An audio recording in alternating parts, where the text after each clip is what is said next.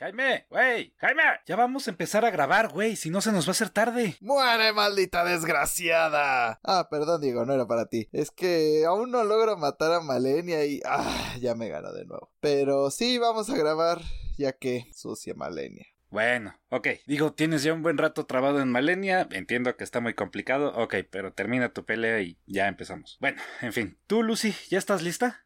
Aguanta, aguanta, aguanta. Es que, es que, es que me están matando en Bloodborne. Dame dos. Esquiva, esquiva, esquiva.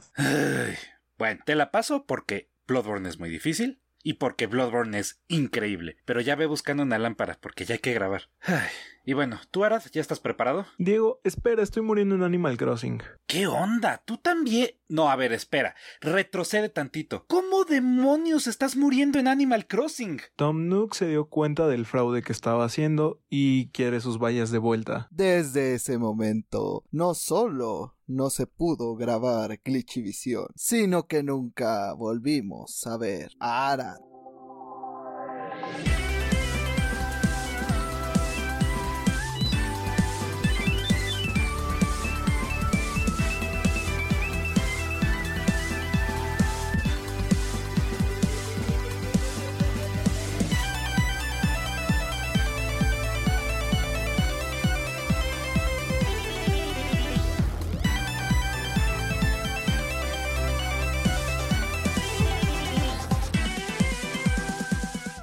Bienvenidos a Glitchivisión, yo soy Jaime y estoy muy contento de estar una semana más aquí con ustedes en el mejor podcast de videojuegos. Estamos maravilloso, episodio 61. Estoy acompañado de mis amigos Diego, Lucy y Arad. Chicos, cuéntenos qué jugaron esta semana, cómo les ha ido. Hola a todos, como cada semana yo soy Diego. Para sorpresa de absolutamente nadie, yo seguí jugando Destiny porque pues me gusta un chingo. Esta semana tengo la novedad de que me aventé mi primera ronda de, de, la nueva raid que acaban de sacar, que se llama, bueno, que sacaron esta expansión que se llama Voto del Discípulo. Y lo único que puedo decir es, Bonji, no mames cómo te rifaste para la raid. Es una chingonería, me encanta, está bien divertida. Tiene el reto de que sí tienes que estar en constante comunicación con tus compañeros. Nadie puede estar como callado si tienes que saber qué pay en todo momento. Pero la atmósfera, la jugabilidad, las armas que te dan como premio, todo en esa raid 10 de 10. La neta es que sí se rifaron bien chingón. Hasta que te toque jugarla con niños rata. Ya me tocó una. Se llegó una niña y fue así como de, ah, le estamos enseñando a este güey. Y la niña fue como de, ah, sí, me vale madres. Y empezó el encuentro en chinga y eh, fue, fue chocante. Fue, fueron unos 20 minutos muy estresantes hasta que se largó a la chingada, gracias a Dios. Pero Tú crees que era una niña, pero realmente era un pobre niño gringo al cual no le ha llegado la pubertad. se llamaba suenan- se llamaba chica de Júpiter. Lucy, ¿qué haces en Destiny? Mira, voy a disparar y voy a arruinar de su reina Diego. Déjame en paz, Jaime. Eres tan troll que te creo capaz. Pero más allá de eso, jugué un ratito Warframe también porque salió el nuevo contenido que se llama Ángeles del Sarimán. Y la verdad es que estoy un poco decepcionado. La misión de historia fue súper corta y pues conseguir todo lo que tienes que conseguir es mucho grind. Entonces fue como de, sí, ahorita no, joven. Y me regresé a Destiny. ¿Por qué no se llamó Ángeles Fuimos? Y desde el cielo. Arad, ¿tú qué jugaste esta semana? ¿Atrapaste al pez de Pokémon? Atrapé a Munchlax. Si quieren saberlo, estuve jugando Pokémon Legends Arceus y no solamente atrapé un Munchlax, atrapé tres. O sea, la verdad es que a veces Dios sí tiene a sus favoritos. Dios dijo esta semana sí cuido gays y pude atrapar a tres Munchlax. Ahora solamente me falta atrapar todos los espíritus de Spiritomb y los legendarios. La verdad es que, pues sí, ya quiero agarrarme a putazos con la llama a Dios. Y he jugado Animal Crossing, claramente. Eh, compré los objetos por el Día del Niño y ya. Semana no tuve como más tiempo de jugar otras cosas. Hola a todos nuestros escuchas, espero que hayan tenido una bonita semana. Yo soy Lucy y pues ¿qué creen? Al fin puedo decir que acabé Bloodborne, la historia principal. Amo el juego con todo mi ser. Creo que es mi segundo Souls-like favorito porque destronar a Dark Souls 1 es muy difícil en este punto. Ya soy su perra y eso no va a cambiar. Y a pesar de que el play no es mío y en teoría el juego tampoco, pues vi que el DLC estaba en descuento y dije como tengo que, entonces me lo compré. Estoy en el DLC y puedo decir que me están metiendo unas putizas. Todavía no he podido pasar el primer jefe del DLC, pero por lo que me dicen es uno de los más difíciles, entonces pues a paciencia y pues aprenderme los patrones, ¿no? Fuera de eso, estoy jugando un poco de Master Duel Yu-Gi-Oh! Acaban de anunciar la primera banlist del juego y todo el mundo está decepcionado realmente no va a cambiar casi nada de la meta actual. Y pues es la cuestión. Yugi es muy divertido, al menos pues para mí lo es, para mucha gente pues también, pero se vuelve... Para los que no se bañan. Sí, sí, para los que no nos bañamos, pero si llega a ser muy repetitiva la meta, ¿no? Siempre ves los mismos decks, siempre ves las mismas cartas, siempre son las mismas jugadas y sí, pues hay variedad, pero la gente está esperando una bandlist para ver cambios un poco más fuertes. Básicamente todos los decks meta siguen siendo los decks meta y no siento que vaya a cambiar mucho, al menos hasta la siguiente expansión de cartas. Así que pues habrá que esperar. Tengo fe de que la meta cambió un poco, quizás y, estaba en list pues, nos sorprende y es más efectiva de lo que creíamos, pero hasta ahora mi experiencia ha sido la misma. Los mismos decks una y otra vez. Y hablando de putizas, pues a mí Malenia me sigue madreando, peor que el Toluca cada semana, pero pues no le he podido pasar, así que ya que Konami tiene una variedad de juegos amplios, desde los que no se bañan hasta los que nos gusta pegarle a la pared, pues empecé a jugar eFootball, lo descargué por un amigo que me dijo, está padre y lo podemos jugar juntos y luego descubrimos que no podemos jugar juntos, que es uno de los defectos del juego, no te deja hacer matchmaking con tus amigos, lo cual se me hace una reverenda mamada, pero bueno, en general el juego no falla, al menos ya no tiene tantos glitches, aunque me di cuenta que el internet de la gente en Latinoamérica en general es malo, porque la mayoría de las partidas que me ponía con la gente pues ganaba por default porque se les desconectaba su partida. Como alguien que tiene un buen rato jugando juegos en línea, bienvenido a Latinoamérica.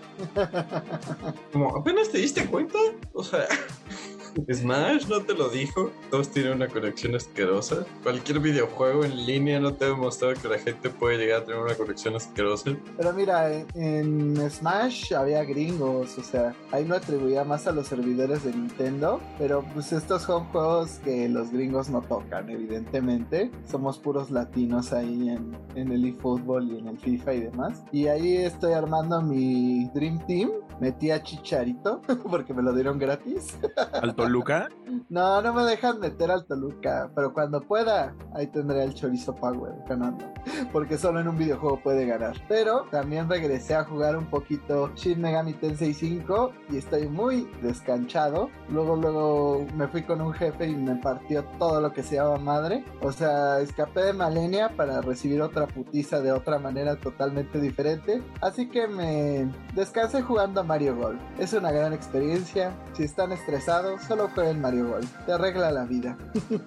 Pero lo que no ha arreglado la vida de muchos jugadores es lo que ha pasado en Call of Duty, donde pues se sabe que hay una comunidad en específico que hace muchas trampas. El, multiplayer suele estar arruinado justamente por los hackers. Pero Activision encontró una solución bastante inteligente, al menos eso pienso yo, para limitar las trampas que se están pues realizando en este videojuego. Y es que los jugadores tramposos en Vanguard y Warzone verán a los jugadores, por así decirlo, legales como invisibles o no, más bien no podrán verlos y los demás sí podrán verlos y hacerles daño. Pero ¿qué opinan ustedes de estas medidas para eliminar a los tramposos? Sinceramente a mí se me hacen adecuadas porque no hay nada más frustrante que estás jugando a alguien en línea y pues llega un pendejo a arruinar tu partida porque está hackeado. A mí la verdad me parece una solución muy divertida. O sea, creo que es una de las maneras más chidas que he escuchado de manejar los hackers. Un ejemplo que tengo súper fresco es Valorant. Valorant cuando detectan un perdedor, más bien un tramposo, que pues si a esas nos vamos, es un perdedor. Una vez que detecta un tramposo, el juego se acaba, a los demás jugadores no les toca ningún tipo de castigo, pero el tramposo queda baneado. Pero como que ahí quedó, ¿no? Y digo, dicen que es súper satisfactorio ver una de estas pantallas rojas que dicen este tramposo detectado, pero pues que queda ahí, ¿no? Aquí es como de, existe este tramposo, el tramposo no nos puede ver y lo vamos a seguir baleando hasta el fin de los días porque no tienen ni idea de en dónde estamos. Esa es una idea muy divertida. Me sorprende que venga de pendejos como Activision Blizzard, pero bien hecho. A mí me agrada la idea. Ya se está viendo el trabajo de mis amigos que sean Crash. Ah. Eh, los developers como, "Ay, ¿quién eres? ¿Quién te conoce? De hecho es, es curioso porque justo hace poco estaba viendo unos videos de una persona que hace, ¿cómo decirlo? Se hace mods para juegos donde los hace pasar como por, por hacks, justamente así de auto aim y todas estas cosas, pero en realidad lo, pues es como malware, ¿no? Los trolea, este, un, por ej- los vi con Counter Strike, ahí por ejemplo puedes tirar tus armas, ¿no? Entonces había uno que hacía que siempre se le empezaba a soltar la arma o la bomba cada vez que la agarraba, entonces no podía, no tenía con qué defenderse y no podía plantar la bomba. Este, y así había varios, ¿no? Uno donde te hacía voltear hacia arriba y no podías cambiar la dirección, otro donde el recoil de tu arma te hacía básicamente rebotar la cámara por todas partes. Pues creo que hay formas bastante creativas para combatir los cheats en los juegos. Esta nueva se me hace interesante. Creo que una de mis favoritas, no recuerdo qué juego lo hizo, pero básicamente ponía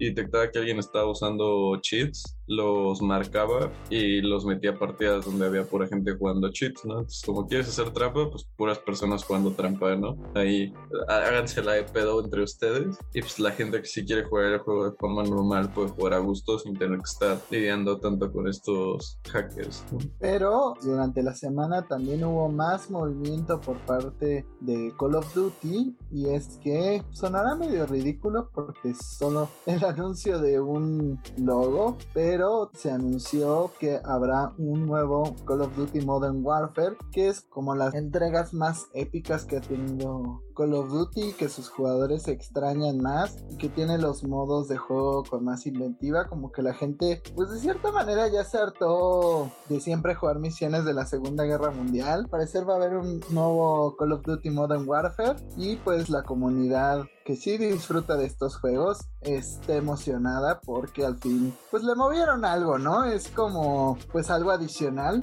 al Warzone que es como el continuo eh, estímulo de nuevos personajes, de nuevos modos y de nuevas cosas. Eh, de cierta manera como que Call of Duty todavía quiere tener estas aventuras con su propia campañita y con su propia modalidad de juego, pero ¿ustedes qué opinan? ¿Creen que sea adecuado que se lance otro Modern Warfare? ¿Creen que va a cumplir con las expectativas o será otro flop? Mira, la cuestión es, no es otro Modern Warfare así como cualquier Modern Warfare, ¿no? O sea, no sería, si fuera a ser uno nuevo sería el 4. La cuestión es que es Modern Warfare 2, ¿no? Que es considerado uno de los mejores Call of Duty de la historia. Básicamente se inventó el multiplayer por el cual es conocido Call of Duty, de ahí surgió gran parte de su popularidad y pues hasta yo lo recuerdo con nostalgia, ¿no? O sea, creo que ese fue el primer multiplayer que jugué y dije como de, ¿qué está pasando? Dios mío, ¿qué estoy haciendo? Estoy matando gente, está funcionando. Y pues me enamoré, creo que todo el mundo que ha jugado este juego tiene buenos recuerdos de él.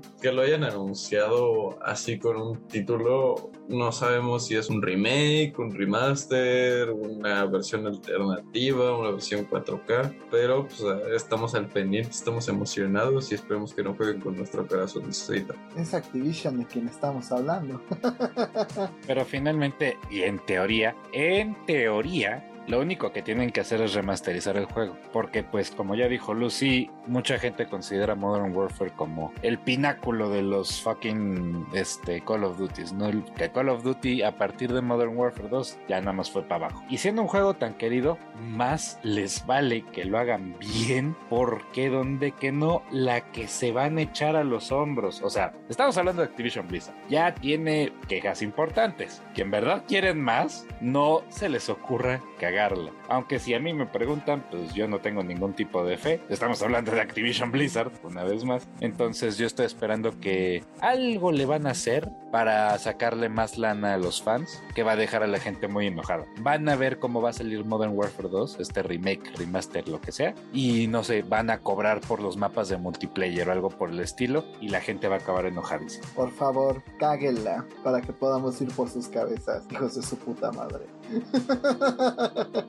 Pero otros que sí realmente solo presentaron un logo fueron nuestros amigos de Microsoft y es que ya hicieron la presentación de lo que será el Noe 3, ya tiene detalles y horarios, pero cuéntanos Arad qué días va a estar la presentación del Noe 3 de Microsoft y pues te emociona este evento de pues, la marca verde. ¿Crees que veamos Starfield al fin? Mira, creo que Starfield es un mito, por lo menos por el momento, y es que sí lo dijiste, ya están anunciando sus eventos para lo que no va a ser L3, aunque pues digamos que se adelantaron un poco ya que, bueno, mostraron este logo del el showcase centrado en Bethesda, bueno, lo que van a presentar con Bethesda y es para el 12 de junio aproximadamente a las 12 del día, hora México, me parece, 7 de la noche si son españoles. Supongo que van a estar presentando algunas novedades, no dieron muchos detalles, solamente la presentación de este logo. Supongo que ya es en este mes donde estaremos escuchando sobre algunas presentaciones de otras compañías. No sé, o sea, realmente se, se siente raro un espacio tan grande, bueno, no tan grande, sino como los meses de verano sin tener ningún evento anunciado,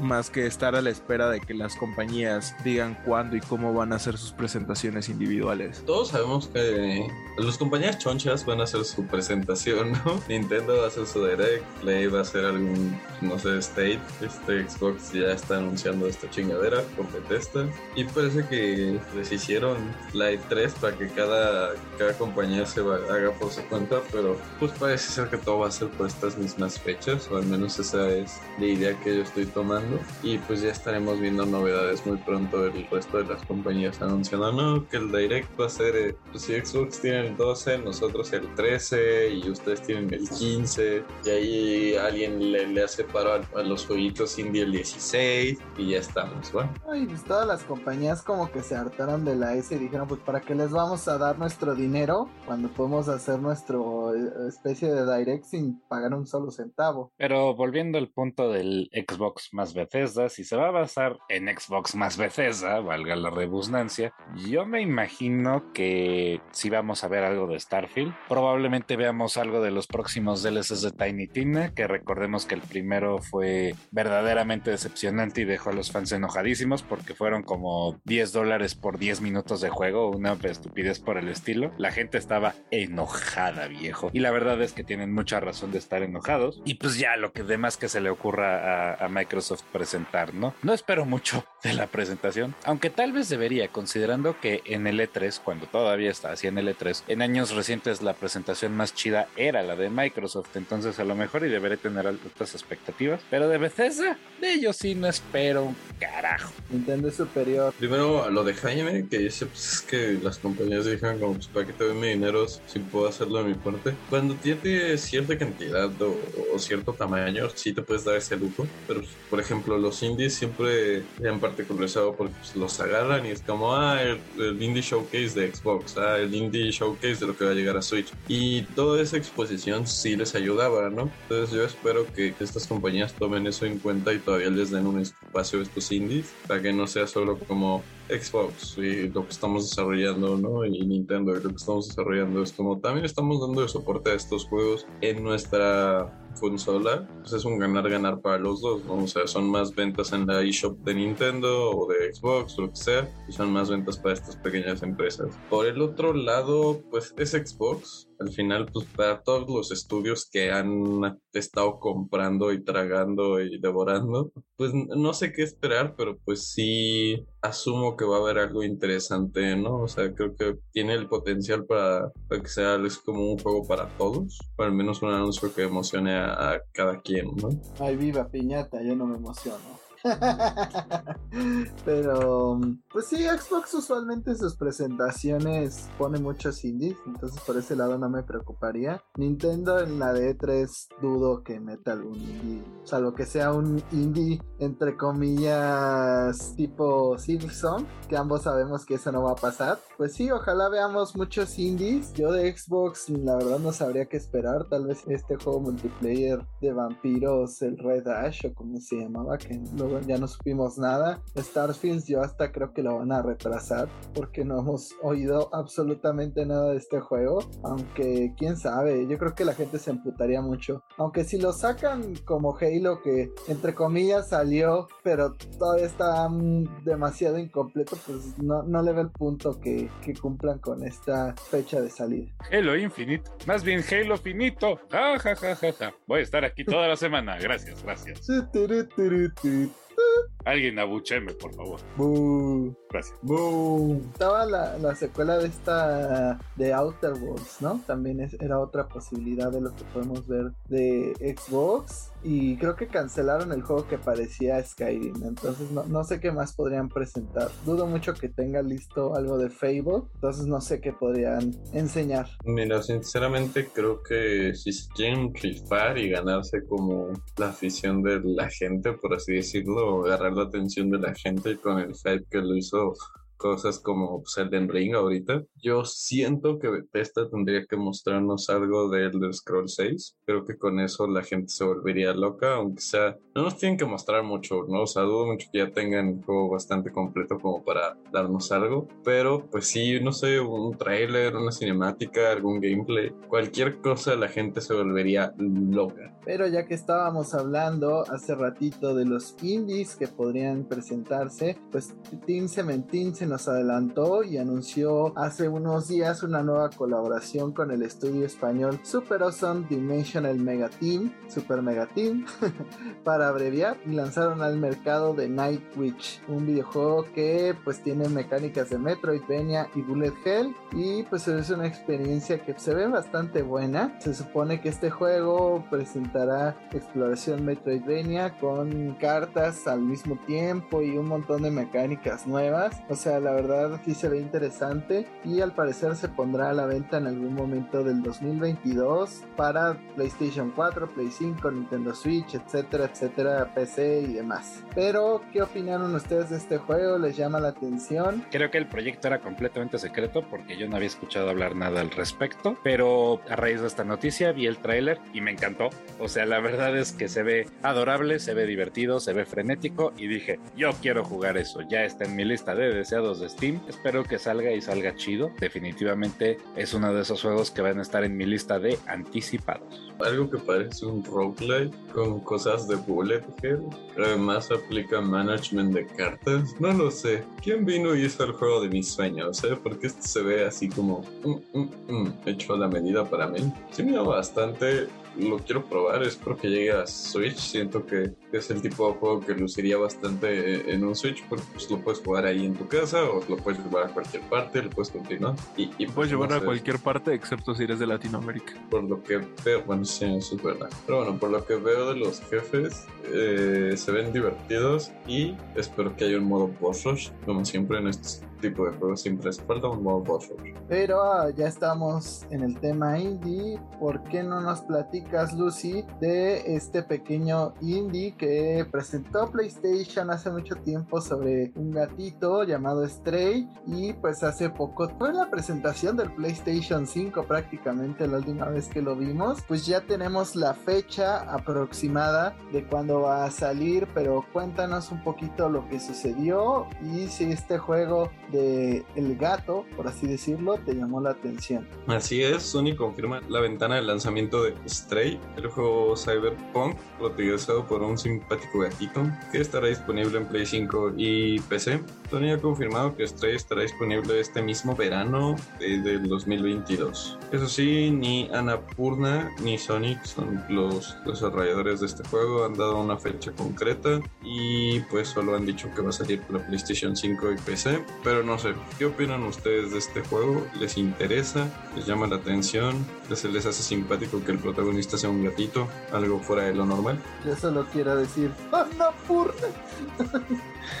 Bueno, lo que yo les puedo decir es que Annapurna Interactive, sean o no los desarrolladores, en general tienen una buena carrera de publicar juegos interesantes como lo son Ashen, este, What Remains of Edith Finch, lanzaron Journey, bueno, los juegos de That Game Company como Flower, Journey los han lanzado ellos, lanzaron Sayonara Wild Hearts, lanzaron Solar Ash Kingdom, entonces como que tienen buena trayectoria, tienen buen récord, entonces si me guían nada más por eso, Stray probablemente vaya a ser un juego un poco corto, pero probablemente tenga algo interesante que valga la pena verse. Les voy a decir la verdad, la verdad no me estoy muriendo de ganas de jugarlo, pero igual y si me lo encuentro en algún momento de oferta, no tendría ningún tipo de queja con echarle un ojo. Eres un gatito con una mochila cohete en un mundo cyberpunk. Creo que eso lo dice todo, ¿no? O sea, si, te llama la atención el juego, creo que va a ser un juego en el cual te puedas entretener mucho. Me da ciertas vibras. Por alguna razón, mi cerebro piensa en Gravity Rush cuando lo veo, aunque no, no siento que se parezca a nada, pero mi cerebro piensa en Gravity Rush mezclado con Goat Simulator. pero se ve interesante. Yo sí le daría una oportunidad, pero pues mi tostadora ya apenas si puede con los juegos que le pido ahorita. Lo que viene en el futuro es un misterio. Si quieren que siga trayéndoles las experiencias de la nueva generación, les pasamos el Patreon del podcast, que es el. Ah, es broma, todavía no tenemos Patreon. No lo puedo jugar yo. pero. Pues... Es que es la cuestión, Javi. Necesitamos a alguien que sí lo acabe. Rayos. Pero Diego dijo que iba a ser corto. Pero pues sí, a mí la idea de un gato con una mochila este, propulsora, ya, inyectenlo. no, necesito más información. Últimamente los indies en PlayStation 5 como que han tenido una seguidilla de ser muy buenos. Digo, el último gran juego indie que vimos fue Sifu y pues ese fue, ese fue un gran éxito para PlayStation. Entonces siento que pues también Stray, algunas personas dentro de la comunidad indie pues sí lo están esperando y creo que puede hacerse un gran lugar dentro de estos juegos de PlayStation 5 y A lo que tendremos que jugar forzosamente en un PlayStation 5 al parecer será la secuela de Jedi Fallen Order y esto es porque se ha descubierto últimamente que parece ser que en la continuación de este famoso juego que pues tiene algunas mecánicas digamos Souls like no diría que es un Souls like porque la verdad es mucho más rápido y sencillo sobre todo. Pero se está apuntando a que pues solamente estará disponible en la nueva generación de consolas. Pero pues no sé qué opinan ustedes al parecer según este leak la Jeff Grove apuntó que estas filtraciones de al parecer va a llegar el juego en 2023 lo que sí pues ya no estaría llegando ni a PlayStation 4 ni a Xbox One. Pero qué opinan ustedes tenían ganas de jugarlo todavía en la antigua generación y pues si les duele que nada más esté en la nueva entre comillas porque de nueva ya no tiene nada pero bueno Creo que ya era hora de que, al fin empezaron a salir juegos exclusivos para la nueva generación. La nueva les agradezco mucho que hayan extendido la vida de las consolas de la, de la vieja generación por la escasez de, de, chips, por la falta de disponibilidad, porque la gente no se ha, lo ha podido comprar. De hecho, hace poco me enteré que mi cuñado se quería comprar uno. Mi cuñado está viviendo en Canadá y allá sí están agotados, ¿no? O sea, él está pensando en comprárselo acá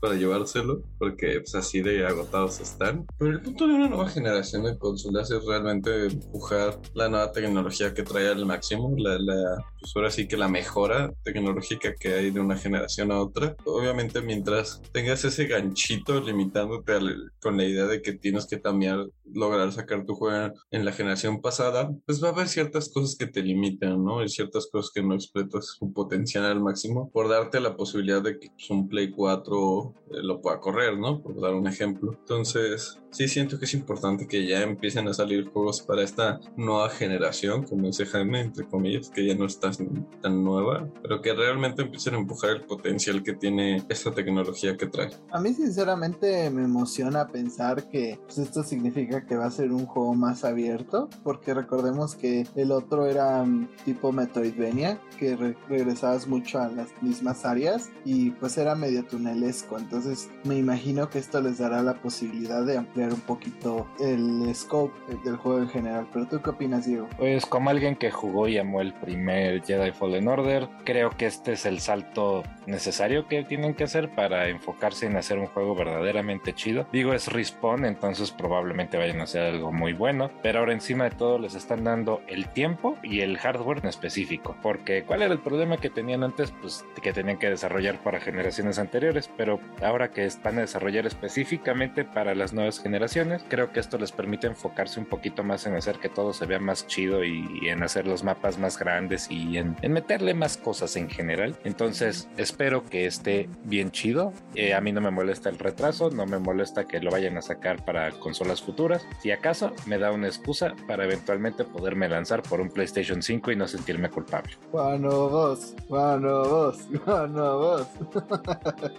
Ahora tú cuando te unes al grupo, De comprar un PlayStation 5. obvio. Pues mira, Ya cómpralo al Pues me- aire. no, Ya hazlo. no. Mira. Jaime, me respeto. Me respeto y todavía me gusta comer tres veces al día. O sea, eso de andarle debiendo a Coppel y a Banco Azteca para pagarle a Coppel, no es mi estilo de vida. O sea, sé, sé que a ti te encanta vivir al extremo, pero que pues, me contraten en TV Azteca en al extremo. Y yo lo No único sé. que puedo pensar es endeudate, endeudate, endeudate. Pero miren, no hay nada como hacerle al rey del jaripeo. Ya dije las tarjetas para ir pasando la deuda de una a otra y ya. Eres el rey del jaripeo. ¿Cuál John Sebastián? Pero sí, soy el rey del jaripeo. pasando las deudas de un lado a otro. Pero ya que estamos en el maravilloso mundo de Star Wars que también es de Disney, Arad, cuéntanos sobre las novedades de este juego de carreras de Disney que salió en un direct hace poco y que sinceramente pues a mí no me llamó tanto la atención. Digo, nada va a superar a Chocobo GP evidentemente, pero pues algunos podrán hacer el intento. Pero cuéntanos cuáles son estas novedades de este videojuego.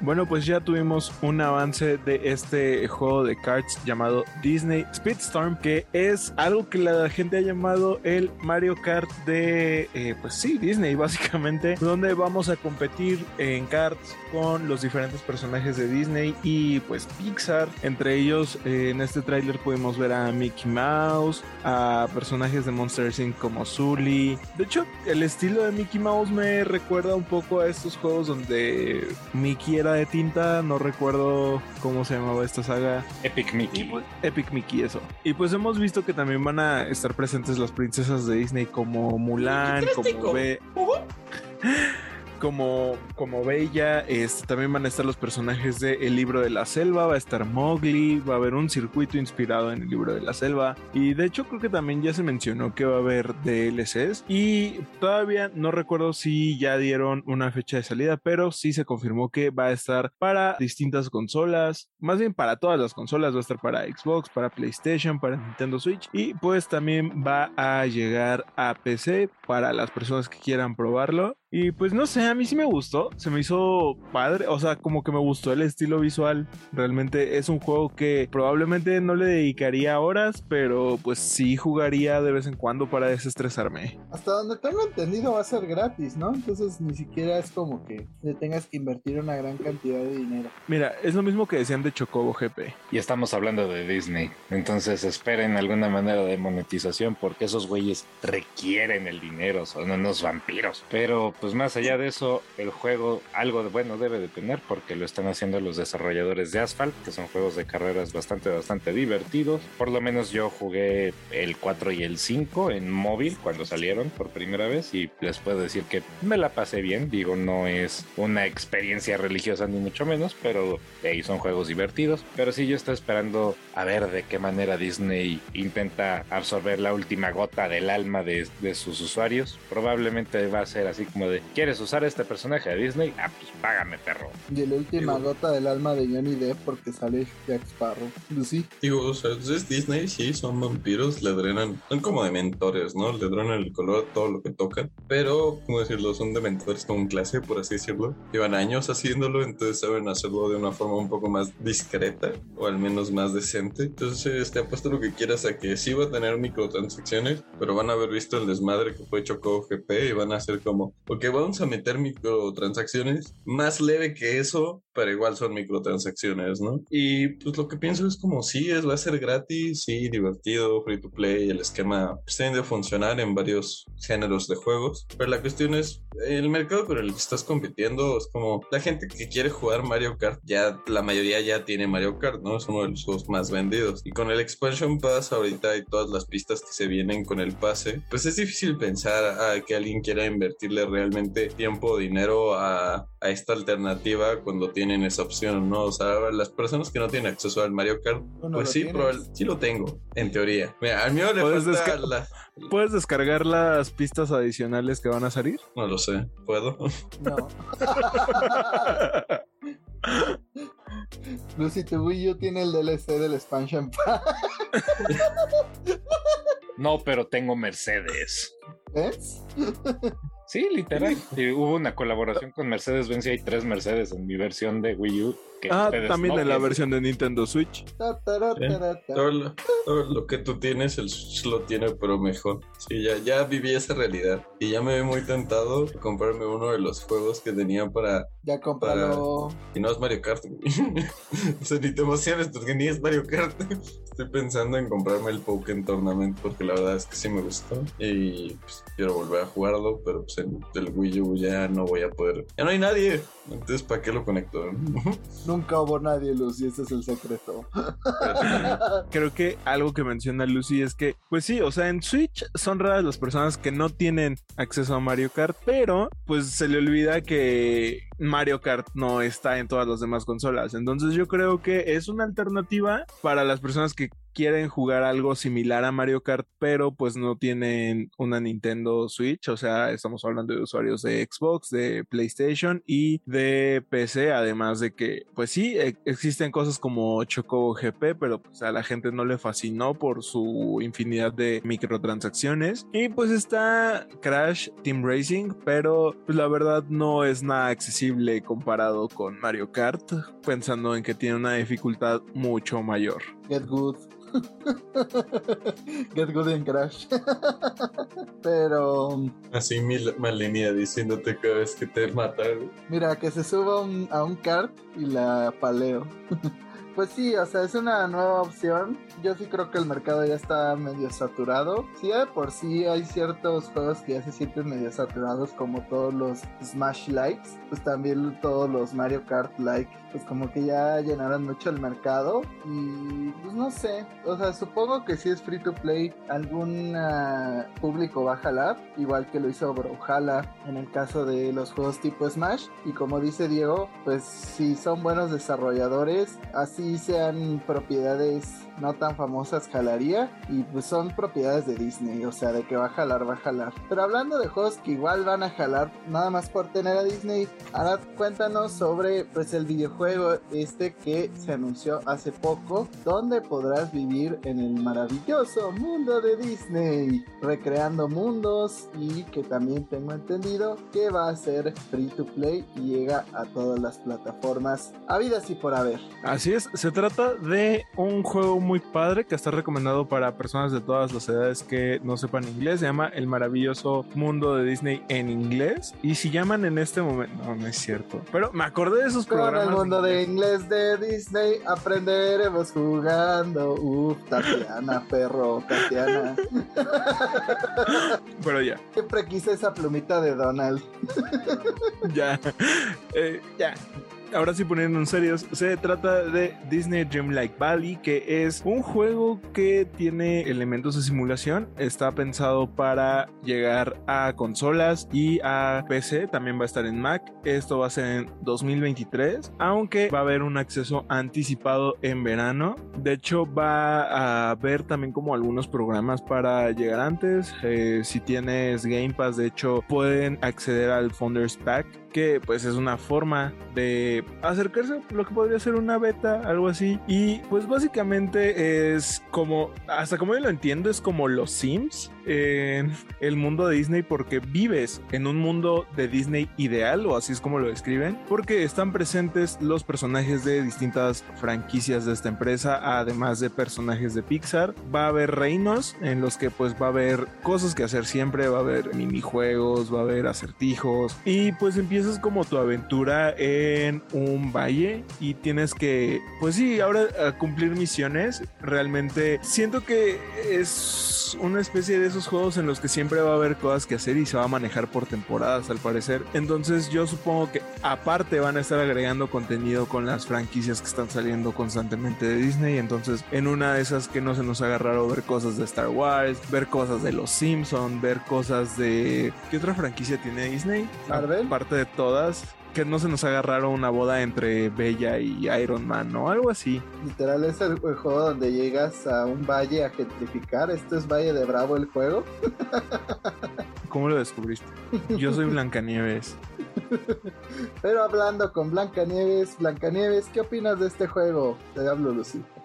Ah, yo soy Blancanieves, pensé que era algo así como Ari. Está curioso, personalmente nunca me han llamado este tipo de juegos mucho. Me da una vibra muy extrema a Animal Crossing o a Sims o ese tipo de juegos donde pues te diseñas tu pequeña islita, mundo, lo que quieras. Con esto de los mundos distintos siento que va a ser como de, hey, ve a explorar esta, esta IP, ¿no? O sea, esta temporada so, es eh, un mundito de La Bella y la Bestia y la próxima va a ser de Aladdin y la siguiente va a ser tal cosa. Y pues vas desbloqueando conforme juegas en esos mundos, que podrías llamarlo como minijuegos, cosas así, vas desbloqueando ciertas cosas para llevar a tu, a tu mundo Sims y decorarlo con nuevas cosas que vayas desbloqueando. Es lo que yo me imagino. Realmente no sé qué esperar por el hecho de que es free to play. No entiendo muy bien cómo va a estar la monetización. Suena interesante, ¿no? Ya, ya vi a Arad jugándolo y vendiéndole su alma al diablo porque no puede sacar un, un pez específico de la sirenita o algo así. Llevo tres meses buscando a Flounder y no sale. Eh, mira, es muy fácil. Voy a aventar todos los desechos de los refrescos, las estas cositas que te dicen que tienes que cortar antes de desechar o si no un pez va a ahogar. No sé cómo. Los peces son idiotas aparentemente. Y pues mira, o cae Flounder o cae la, la misma sirenita. Una de las dos. Lucy, aléjate de las botellas de coca.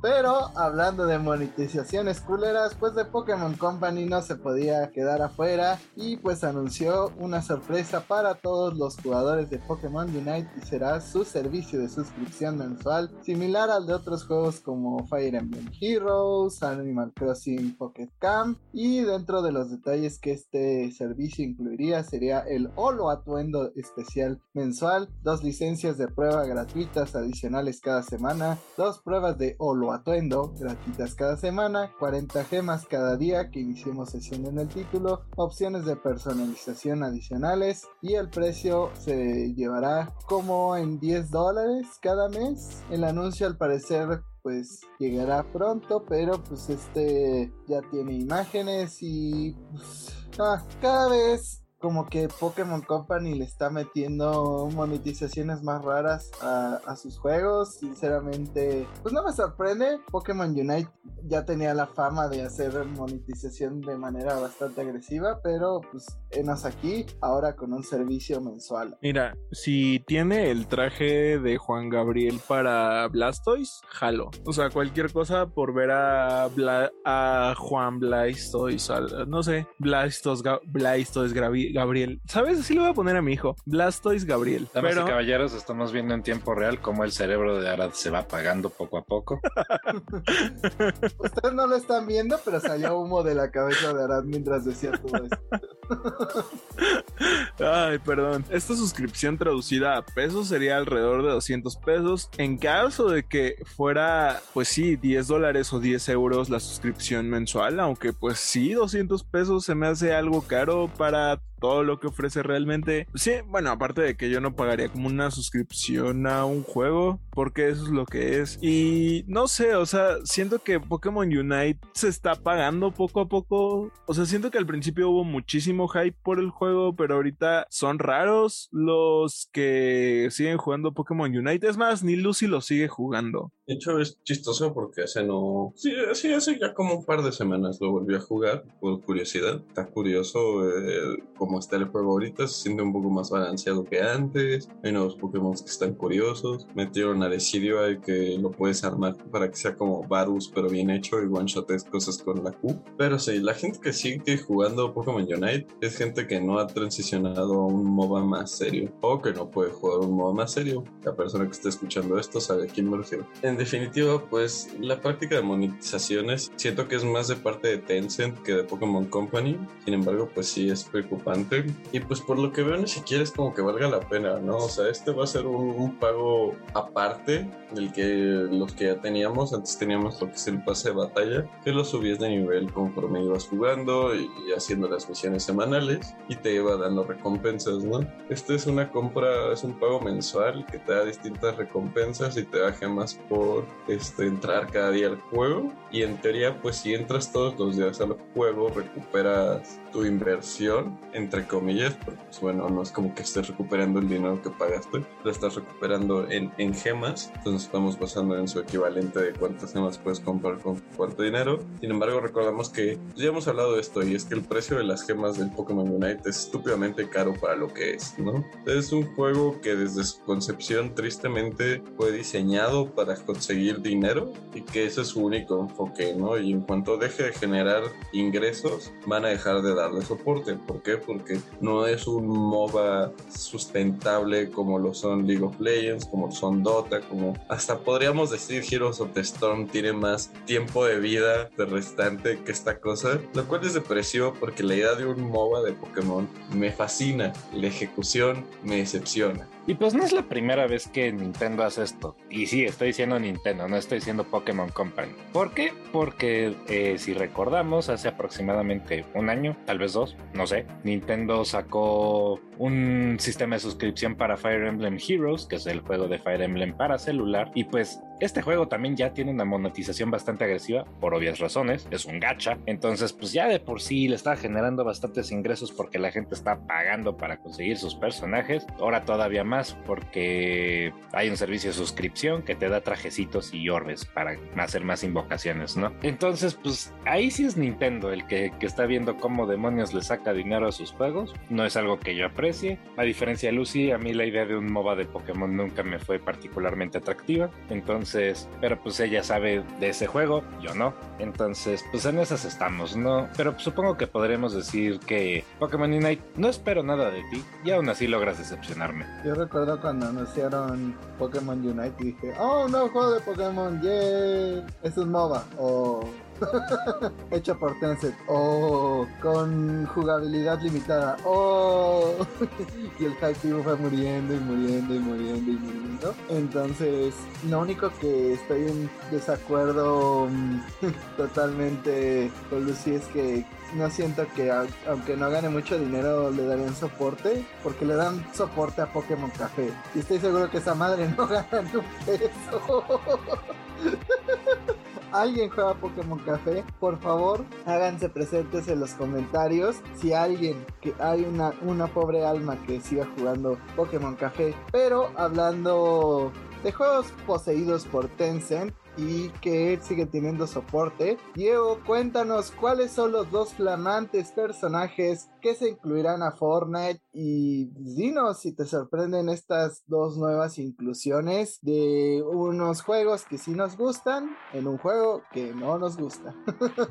pues sí, claro que sí. Los dos personajes que fueron agregados a este grupo de peleadores de una franquicia que de hecho ya tenía personajes en Fortnite. Estamos hablando de Street Fighter. Ahora a este grupo grupo de peleadores que ya están adentro, que son Ryu, Chun-Li, Kyle y Kami, se les va a unir Sakura y Blanca. Así es, esta colegiala, fanática de Ryu, y eventualmente y hasta cierto punto su aprendiz. Y la bestia verde de Brasil se van a unir a los balazos. Eso va a ser, va a ser divertido ver a, Blanca portando un rifle automático y más considerando que fuera de que es una bestia, el cuate lucha por la paz, o por lo menos eso es lo que él dice. Entonces, pues a mí no me entusiasma porque no juego Fortnite. Definitivamente me sorprende. Yo ya no estaba esperando ver más personajes de Street Fighter. Me sorprende no ver a Ken, la verdad, porque pues Ken es una de esas caras que es sinónimo de Street Fighter y sigue sin aparecer eh, en los invitados a Fortnite. Pero bueno, en fin, ¿ustedes qué opinan de ver a la japonesa y al brasileño en esta nueva pues paquete de apariencias para Fortnite? Vieron el poco impacto que tuvo Ken en Smash y pues ahí dijeron no necesitamos personajes que sí llamen más la atención y pues yo amo al, al Dripping Blanca con su traje. Drip Blanca es lo mejor. Y pues si entrara a Fortnite aunque sea un tiempo estoy seguro que sería de los pases de batalla que sí querría comprar para hacer el drip con, con Blanca y matar a gente con, con un monstruo verde en traje brasileño.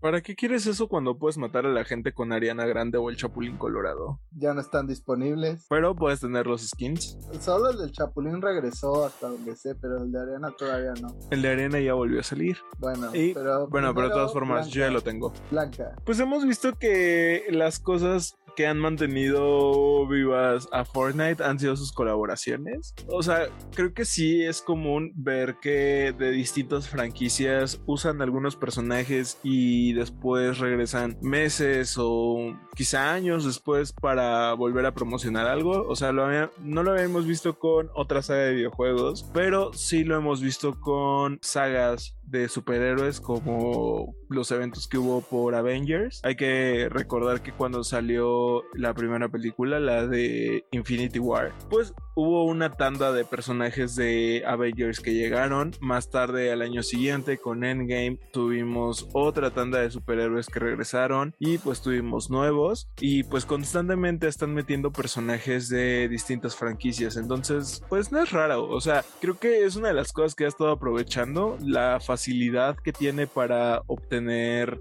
no, bueno, no obtener IPs, pero sí como licenciar estos personajes para su juego y tenerlos de forma limitada. Y de alguna forma es como lo que motiva a algunas personas a seguir jugando. Hasta sé de varios fans acérrimos de Street Fighter que simplemente por esto pues se decidieron a medio probar Fortnite y ver de qué se trataba. Entonces creo que sí tiene cierto impacto, aunque pues obviamente serán los menos los que vengan de Street Fighter para Fortnite y no al revés, ¿no? Yo digo que ya, Jaime, a ver, ya hay modos sin construcción, ya hay personajes que nos gustan. Yo digo que es hora de que armemos el glitch escuadrón, entremos a Fortnite a ver qué onda para jugar con Ariana Moreno Sereno A veces soy Venom. El Venojo. Venom. por los días Ariana y por las noches Venom.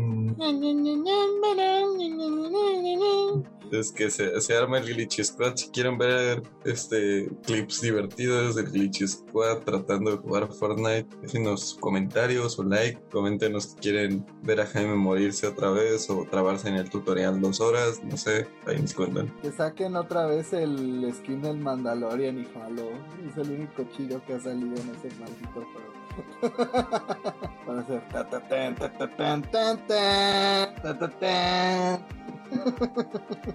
Pero sí, a, a lo mejor ya me animo ya con tantas cosas que, que van a salir. Si hay evento de la película de Obi-Wan, ahí estaré. Pero hablando de películas, ah, ni siquiera es película, es serie la de Obi-Wan. Es una serie, baboso.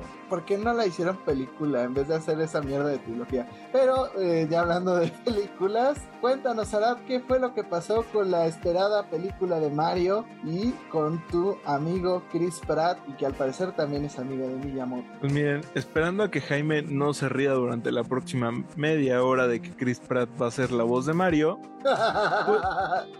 Pues esta semana recibimos la noticia de que la película de Mario va a ser pospuesta hasta la primavera de 2023. De hecho, se espera que sea estrenada en abril del de, próximo año. La verdad es que no sabemos exactamente la razón de por qué va a, resultar, aunque pues eh, muchos han especulado de algunas cosas como que las primeras versiones no han gustado bastante, incluso hay quienes han especulado que esta película podría tratarse de un musical, entonces la gente está como que sacando conclusiones y muchos están y muchos están cayendo como en rumores, la verdad es que la gente como que debe pensar eso. Son rumores. Hasta el momento, no hay nada confirmado y... Son rumores, son rumores. Y pues ni siquiera hemos tenido como un tráiler oficial, o sea, hemos tenido, tenemos un teaser, pero no tenemos un tráiler, o sea, no sabemos cómo va a ser la animación, no hemos visto el trabajo de Chris Pratt como Mario, no hemos visto nada de esta película aparte de su anuncio. No tenemos un teaser, tenemos unas fotografías en blanco y negro y ya.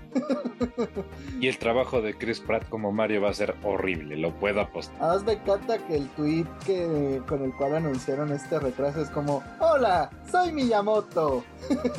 Hablando con Chris Pratt, mi cuate, decidimos eh, que la película se atrasara. O sea, ¿qué pedo con Miyamoto? ¿Se volvió Mario Castañeda o qué?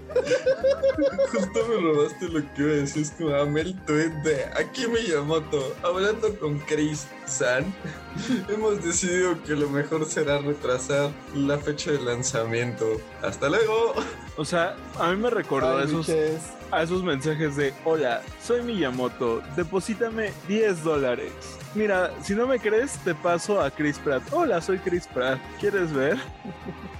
Hola, soy Chris Pratt y yo actúo en la película de Mario. Yo no actúo en la película de Mario. Hola, soy Chris Pratt y yo actúo en la película de Mario. Ay, no, qué horror. O sea, ¿por qué le dan input a Chris Pratt para decidir sobre estas cosas? ¿Por qué chingados? Esta película va a ser horrible. O sea, no, no, tengo ninguna duda. Y creo que lo único positivo de que fuera musical sería que cantarían Yo Pop Superstar y ya. Lo demás va a estar espantoso. Por favor, no lo hagan un musical. Sería la idea más estúpida del mundo. Miyamoto, te estoy viendo. Que no se te ocurra, güey. Recuerda tu serie de Donkey Kong. Tu serie de Donkey Kong fue un musical y era desastrosa. Super Mario, Super Mario, Super Mario, Super Mario. No, Lucy, siéntate. Siéntate, Lucy, siéntate.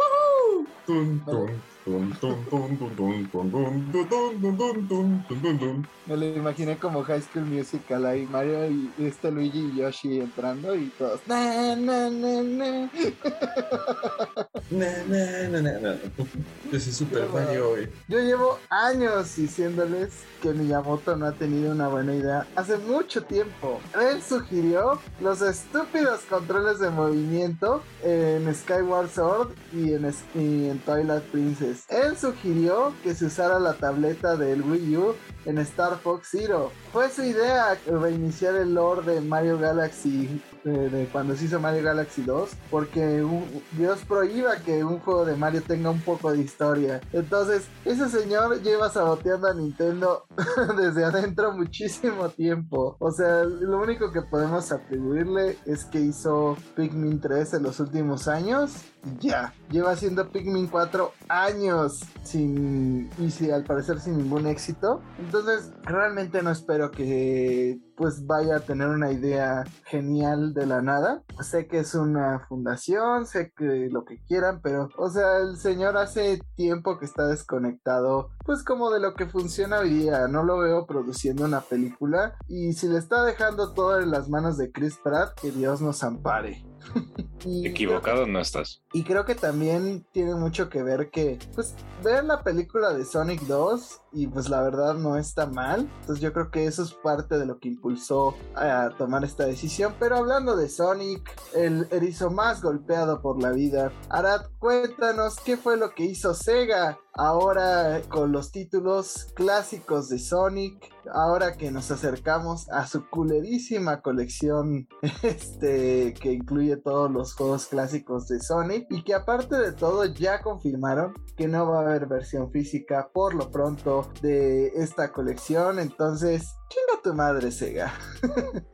Bueno, pues como lo mencionas, ya estamos pues cada vez más próximos al lanzamiento de eh, Sonic Origins, que va a ser una colección de juegos de El Erizo Azul. Y con Erizo no nos referimos al drogadicto de tu universidad, pues los juegos que va a incluir esta colección son el juego original, 2, 3, Knuckles y CD. Y se ha mencionado que los juegos individuales van a ser quitados de las tiendas en línea o sea, no va a ser posible adquirirlos a menos que sea dentro de esta colección, por lo cual los fans ya se han quejado. Hemos visto que es una práctica común en el mundo de los videojuegos retirar versiones individuales de juegos que van a ser lanzados en colecciones. Lo vimos cuando lanzaron esta trilogía fallida de GTA. Lo estamos viendo nuevamente. es algo que sí molestó a los fans, llamó la atención, más porque, por ejemplo, los juegos que no van a estar incluidos van a seguir en tiendas, incluso estos juegos que no están dentro de la colección van a seguir disponibles en servicios como por ejemplo el servicio de Sega que está dentro del Nintendo Switch Online.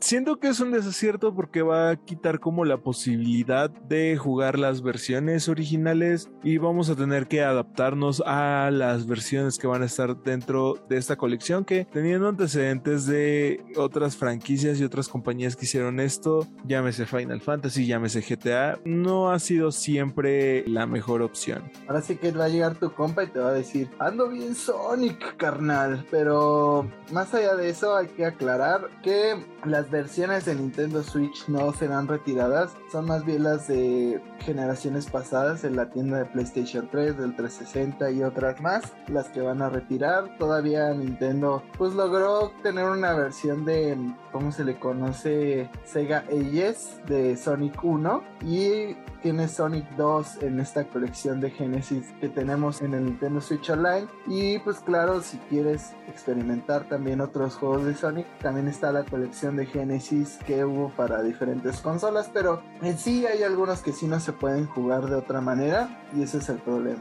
La verdad es que es un problema porque pues si alguien quería jugar específicamente uno de los juegos anteriores de Sonic, pues ya valió madres, ¿no? Ya mamó, porque vas a tener que comprar la colección completa y pues esto no es está bien, entiendo perfectamente el desagrado de los fans. Nada más falta que metan la pata a la hora de estar desarrollando esta pinche colección y algo salga mal y ya no tengas las versiones originales superiores para jugar, ¿no? Como lo que pasó con los juegos de Final Fantasy. Aunque hay gente que está diciendo que los remasters Pixel, pues sí están chidos, no puedo confirmar ni negar, pero pues en esas estamos en estos momentos. Además, pues hay el clásico comentario que siempre hacemos. ¿Realmente cuántas ventas estás perdiendo si dejas que la gente los compre otros sistemas. O sea, ¿cuánta gente todavía hay en Play 3 que vaya a preferir comprar Sonic 3 en PlayStation 3 y no en, en esta colección, ¿no? Y pues no sé, o sea, Sega como que últimamente ha hecho movimientos extraños me parece pues muy mal gusto enemistarte con los fans justamente antes de lanzar el juego y sí, pues no va a haber versión física, lo cual pues hizo enojar a mucha gente. Yo creo que es lo frustrante, es como te quito los otros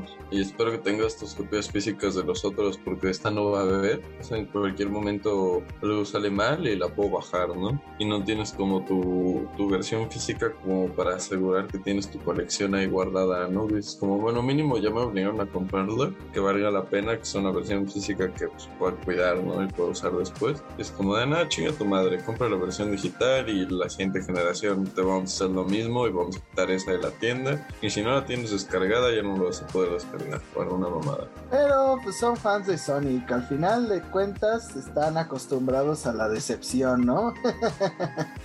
pero otros fans que salieron decepcionados fueron los de Halo porque al parecer el roadmap de esta segunda temporada de Halo Infinite para el multiplayer pues decepcionó a muchas personas. Pero Diego, cuéntanos un poquito al respecto de este roadmap y pues no sé, o sea, ¿qué consideras que tendría que suceder para que mejorara un poco la situación de este multiplayer que muchos apuntan a que pues la verdad no debió salir en el año en el que salió, o sea, simplemente se cumplió con una fecha y hasta ahí.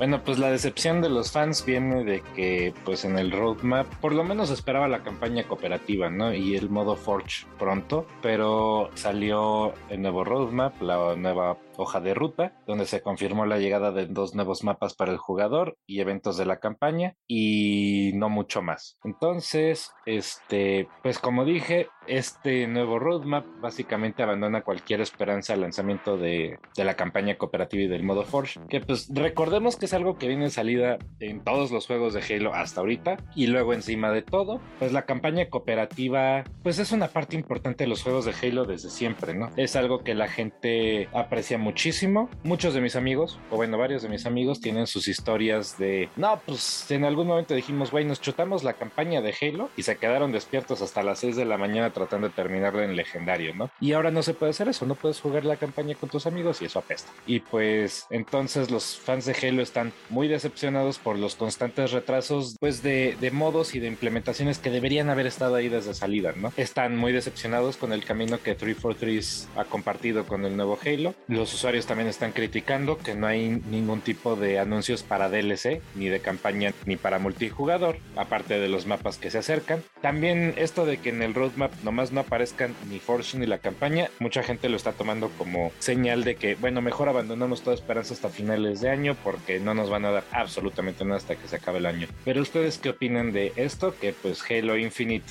de Infinite no tiene absolutamente nada y pues que los retrasos cada vez enfurecen y decepcionan más a la fanaticada. Halo Infinite, más como Halo Deficit. Batum. Estoy aquí todos los viernes y los domingos, ahí los espero, doy clases los martes, gracias. Eh, me parece muy curioso porque cuando salió Halo Infinite fue como hubo esta gran afición y es como, ok, ¿no? La campaña, pues X, ¿no? Necesito pulida Forge y el multiplayer, ok, no están, deberían de estar, pero pues ok, van a salir, eventualmente nos llegarán. Pero lo que me parece muy curioso es que es un, multiplayer, es un shooter que yo diría que está bastante pulido, o al menos lo que yo lo puedo experimentar. Sin embargo, no conozco mucha gente que realmente sea clavado. Tengo muchos amigos gamers que les encantan los shooters, ¿no? Y son muy competitivos en ellos. Y fue como, salió Halo Infinite, lo jugaron una semana, un mes, y regresaron a sus shooters competitivos favoritos preferidos, ¿no? Y pues siento que Halo está como ahí, ¿no? O sea, no tuvo nada que realmente enganchar a la gente, porque cuando salió el multiplayer no tenían ni siquiera el modo historia. Ya que está el modo historia, no hay modo multiplayer, entonces como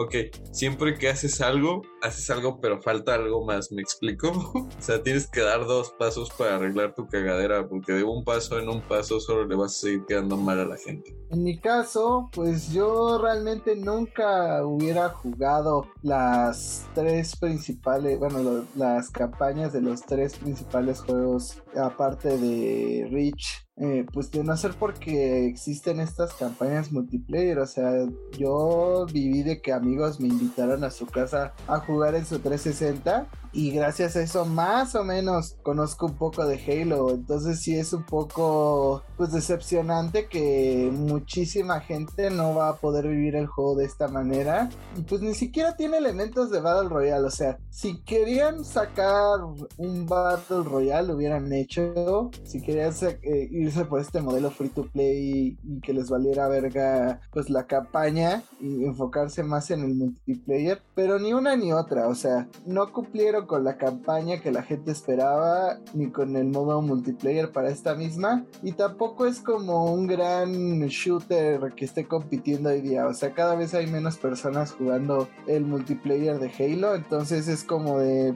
pues si a lo mejor se hubieran dedicado a una cosa o a la otra para hacerla bien, pues a lo mejor tendríamos un juego decente dentro de todo esto, pero pues de los dos esfuerzos no se hace ninguno, pero lo que sí tuvo mucho esfuerzo fue una figura de Final Fantasy VI, la cual pues ha causado polémica. Esta figura de Final Fantasy VI está en la línea Masterline y pues realmente es como una representación de la portada de el mejor Final Fantasy y se aguantan donde tenemos a Terra sobre una armadura Magitech la cual pues da toda la nostalgia de este juego de Super Nintendo que para nosotros fue el Final Fantasy 3 3 y pues realmente es lo que alarmó a la gente porque la figura está preciosa, es de una gran calidad sinceramente, pero lo que realmente pues molestó a muchas personas fue su precio, el cual está entre 1.485.000 yenes, lo que en euros podría ser pues hasta 10.791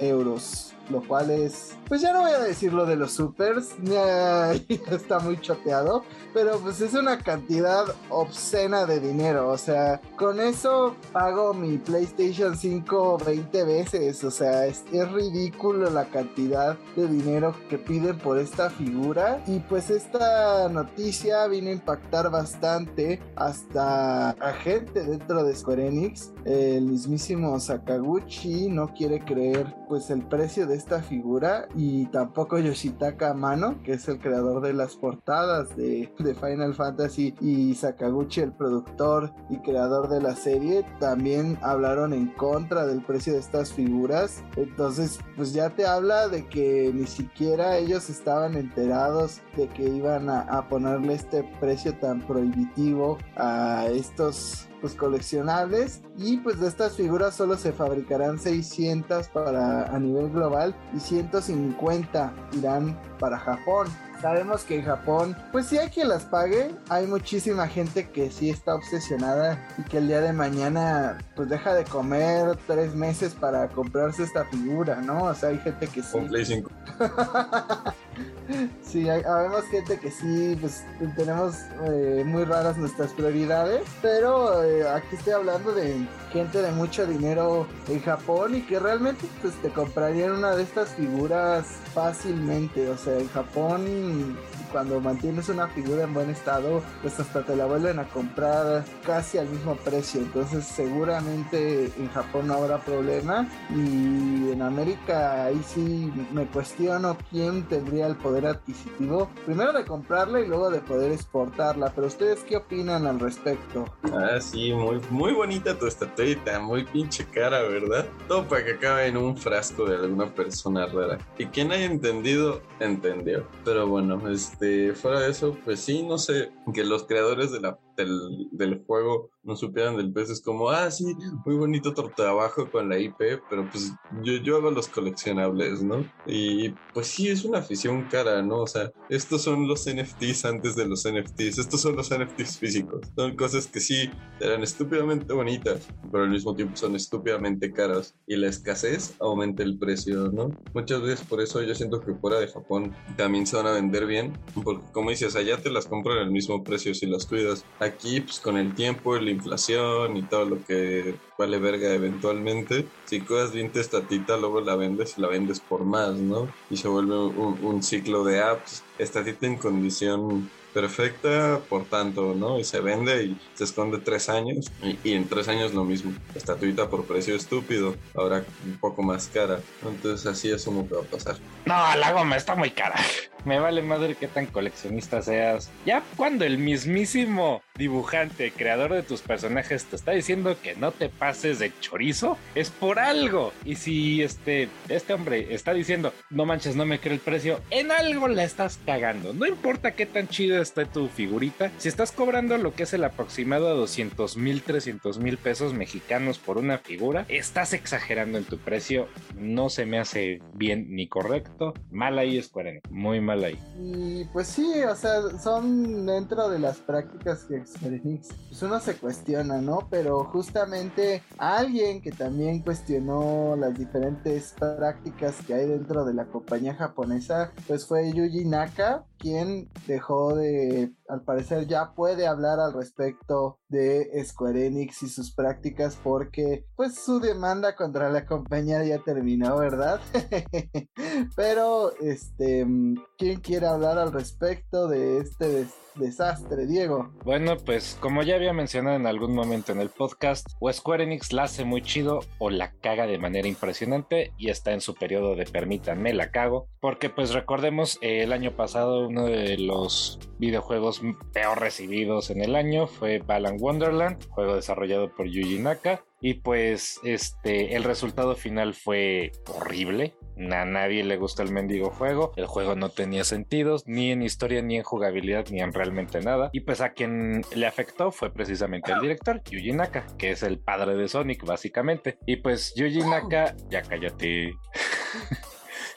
Y pues Yuji Naka eh, reveló en Twitter que presentó una demanda de Square Enix en contra de Square Enix en los tribunales, este, porque en algún momento la compañía presentó una orden para destituirlo como director de Balan Wonderland. Así es, aunque es su creación, su hijo, en algún momento Square Enix dijo, a la goma, tú te puedes ir a la y ya. Entonces empezó un hilo en Twitter contando su punto de vista de todo el proceso, este, aclarando de que el, todo el proceso judicial ya terminó y que puede hablar al respecto. A unos seis meses del lanzamiento de Balan Wonderworld se emitió el orden para despedirlo, así que él presentó su demanda. Menciona múltiples problemas del desarrollo, muchos problemas en el desarrollo del videojuego, haciendo especial mención hacia la música, este, e incluso un correo en el que se solicitaba cambiar la versión de prueba. También reflexiona que un videojuego es algo que se tiene que hacer esforzándose hasta el último momento y que tienes que desear en todo momento que tus fans disfruten el juego. Entonces también dijo que Square Enix no le importan ni los juegos ni los fans, o sea, dura crítica y finalmente se mostró apenado por el estado en el que salió Balan Wonderworld y se disculpó con todos los fans que compraron el juego. La cita es, para mí es una verdadera lástima que se haya lanzado Balan Wonderworld como un trabajo sin finalizar. Quería estrenarlo como un juego de acción de una forma adecuada considerando varias cosas. Creo que Square Enix y Arset son compañías a las que no les importan los juegos ni los fans. Madres. Es una dura crítica, pero considerando las recientes declaraciones de Square Enix y la manera en la que han metido la pata y pues el CEO diciendo, sí, los NFTs son el futuro del gaming y vamos a hacer cosas con NFTs, idiota. Pues sí, no, están, están haciendo mal las cosas, yo siento. Y pues pobre de Yuji Naka porque él se llevó el guamazo a su reputación y dio a su creación salir en pedazos. Pero, ¿ustedes qué opinan de todo esto? ¿Qué opinan de Square Enix? ¿Qué opinan de Balan Wonderworld? ¿Qué opinan de lo que dice Yuji Naka? Mal, mal, mal, mal. o sea, en parte creo lo que dice Yuji Naka. Creo que hasta mencionó que en algún punto la música original no se iba a respetar y querían poner unos arreglos hechos por un youtuber. A ese grado llegó todo.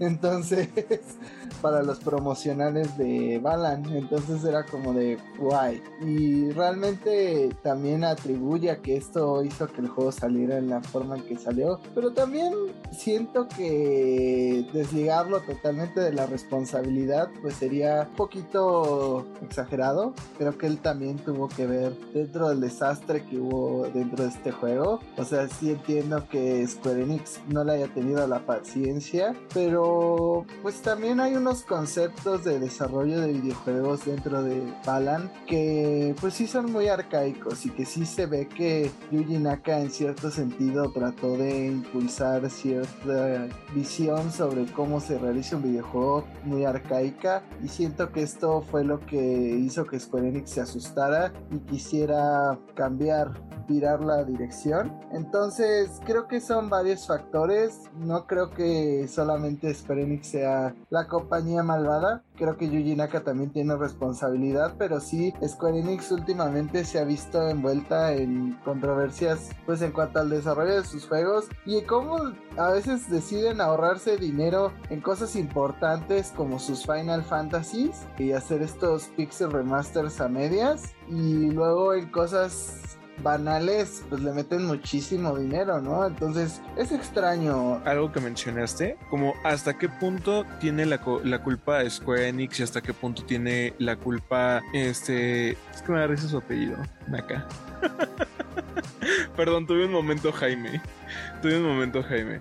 Sí, o sea, ¿hasta qué punto tiene la culpa cada quien? Porque sí, o sea, creo que hubo casos, no sé cómo describirlos, pero sí podría decir que peligrosos. Sobre todo porque hubo reportes de personas que terminaron en el hospital por epilepsia. Entonces, para mí, sí suena como una especie de deslindar responsabilidades. O sea, sí y no. O sea, creo que Square Enix sí ha tenido algunas actitudes cuestionables cuando menos, pero también hablar de estas cosas importantes, o sea, de quién es la culpa de estos errores que ocasionaron eh, estos flashazos que terminaban con ataques de epilepsia. O sea, creo que sí no se está llevando la conversación hacia donde se tiene que llevar. O sea, al final de cuentas el juego salió y salió mal. O sea, creo que en, en este momento no hay nadie que diga, uy, qué ganas tengo de ir a comprar Balam Wonderland. Uf, mi nueva saga favorita. Es más, ni siquiera sé de qué trata el pinche juego.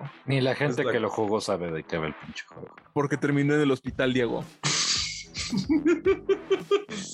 Este, así es, este. Pues mira, la culpa es de los dos. Al final, como yo lo he dicho muchas veces, los trapitos sucios de las compañías de videojuegos van a estar saliendo y van a estar saliendo por un buen rato. Pero también está Yuji Naka aprovechando como para deslindarse, ¿no? Como este, sí hay ciertas cosas que pues, uno ve el juego y dice, güey, o sea, ¿qué no te sentaste a jugarlo antes de que saliera? O sea, aunque sea probar el juego antes de ponerlo a la venta, porque hay unos errores de diseño pues bastante horrendos, más allá de que uy, la música creo que es de lo que menos se quejó la gente del juego al final. De lo que más se quejaron fue pues del gameplay, de, de lo impráctico que a veces era, que todos los botones hacían lo mismo, que la mayoría de los obstáculos que normalmente te impedían el progreso era porque era como de ah, necesitas saltar, pero no hay un botón de saltar, necesitas traer un traje que te permita saltar, ¿no? Ah, pero no traes un traje que te permita saltar, entonces regrésate tres mundos atrás, agarra el traje que necesitas, ven para acá, salta aquí y luego vuelve a cambiar tu traje por el que necesitas, ¿no? O sea, es, es tedioso y siento que es algo que si cualquier diseñador se hubiera sentado a probar, hubiera dicho como, "Hmm, podría ser esto más eficiente, quizás aprovechar el hecho de que tengo, mm, no lo sé, como ocho botones que no hacen nada distinto a lo que hace que hacen todos. Entonces podría aprovechar para, no sé, un botón que cambie los trajes, un botón para saltar, no lo sé. ¿Ustedes qué opinan? Pues de hecho, algo que menciona Lucy es una de las cosas que más obtuvo como críticas y es la cuestión de los trajes, porque al final de cuentas había trajes que terminaban siendo como redundantes porque había muchos trajes que prácticamente hacían lo mismo que otros pero más fácil y al final terminabas con un montón de cosas que terminaban haciendo lo mismo y solamente pues quedaban en el olvido. O sea, como que no, no hubo una buena. Ajá, o sea, como que no. Como que Yuji Mujer Vulgar. como que Yuji Naka no se sentó a jugar y decir, ok, voy a ver qué, qué sobra y qué falta en el juego. O sea, evidentemente sobraron los ataques de epilepsia, pero faltó una buena historia. Y como lo menciona Jaime, o sea, ah, sí se siente lo arcaico del sistema y pues con lo que menciona Lucy, pues se refuerza esto, ¿no? Porque prácticamente el juego se puede pasar con un botón. Y es preocupante porque, o sea, se notaba que el juego iba como dirigido a un público infantil, sin embargo, como que pues, se hizo como mucho hincapié que esta historia iba a poder ser disfrutada por un montón de gente. Y al final, ni niños quisieron tocar este juego. Ni los fans furros de Sonic lo quisieron tocar. Con eso te lo digo todo. Pero ya hablamos mucho del lado oscuro de Square Enix, del lado negativo. Ahora vamos a hablar del lado bonito, del lado que si esperamos algo. Y es que al parecer Final Fantasy XVI está cerca de nuestras vidas. Pero Diego, cuéntanos qué fue lo que comentaron acerca del desarrollo de este juego. ¿Crees que salga pronto, que salga este año? Hagamos changuitos porque pues necesitamos buenas noticias dentro de lo que es Square Enix, más allá de juegos que se pasan con un solo botón. Que por cierto es algo que Yuji Naka quería, pero bueno, en fin, da la pura casualidad que del lado bonito Square Enix, porque como ya dije, tienen su lado en el que la cagan a cada rato y un lado bien chido, aunque no conocemos muchas novedades desde el anuncio de Final Fantasy XVI,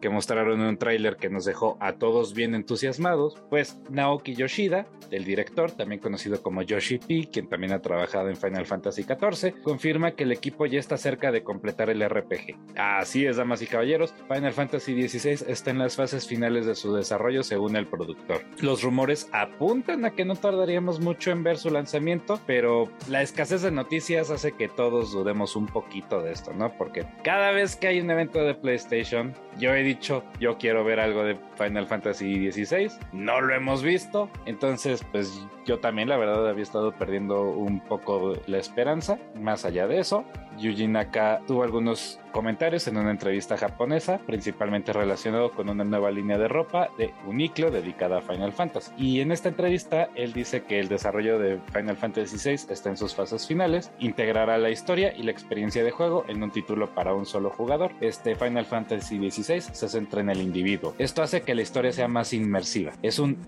argumento muy denso. También comenta, como adulto conozco a la sociedad y me he dicho que la realidad no es tan sencilla como un videojuego. Espero que aquellos que en una vez abandonaron Final Fantasy recuerden lo emocionante que era su pasión por los videojuegos en su juventud. Entonces, pues en lo que estamos parece ser que Final Fantasy XVI ya está en sus fases en las cuales se está puliendo, que por supuesto esto puede tomar un tiempo, pero híjole, yo a lo mejor ahora sí le estoy tirando a una fecha de lanzamiento a finales del año tal vez, o a principios del año que entra, es lo que a mí más feliz me haría, pero más allá de eso, denme más trailers, maldita sea, quiero ver gameplay, quiero ver más cosas del juego, Demen ya, inyectenme en mis venas, háganlo gas para que pueda respirarlo. Pero ustedes qué opinan? Pues que Yuji Naka dijo mucho para ya estar fuera de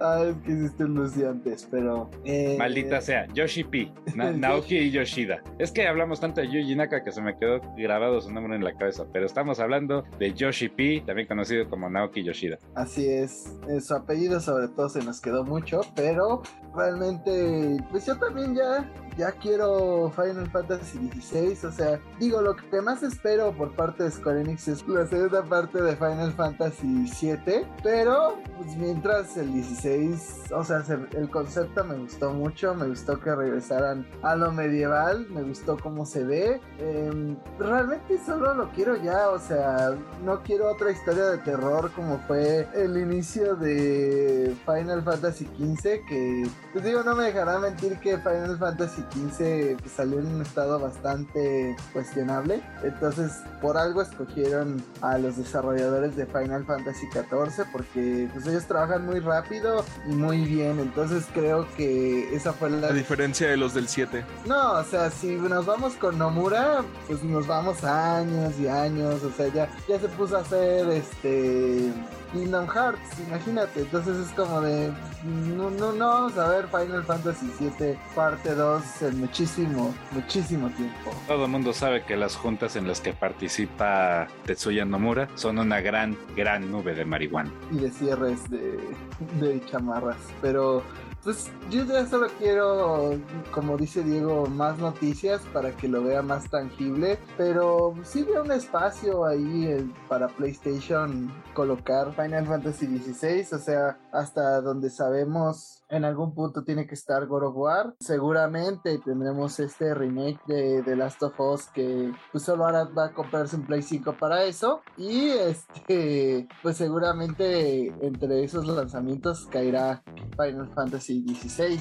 Hagamos changuitos, ojalá que sí. Lo que sí no han sido buenas noticias son todos los movimientos dentro de Ubisoft, esta compañía pues que cada vez que genera más y más problemas, pero cuéntanos Arad qué pasó en cuanto a los servicios online de tu compañía francesa favorita. Pues esta semana se anunció que Ubisoft le dará fin a su soporte online para algunos títulos, sobre todo a títulos que digamos ya tiene eh, bastante tiempo. Hay que mencionar que pues muchos juegos requieren el uso de servidores y pues es caro mantener tantos servidores para tantos juegos. Mala onda para los juegos, para las personas que siguen jugando, pero pues también son muchos títulos que vienen de PlayStation 3, de Xbox 360, títulos que pues salieron hace ya casi 10 años.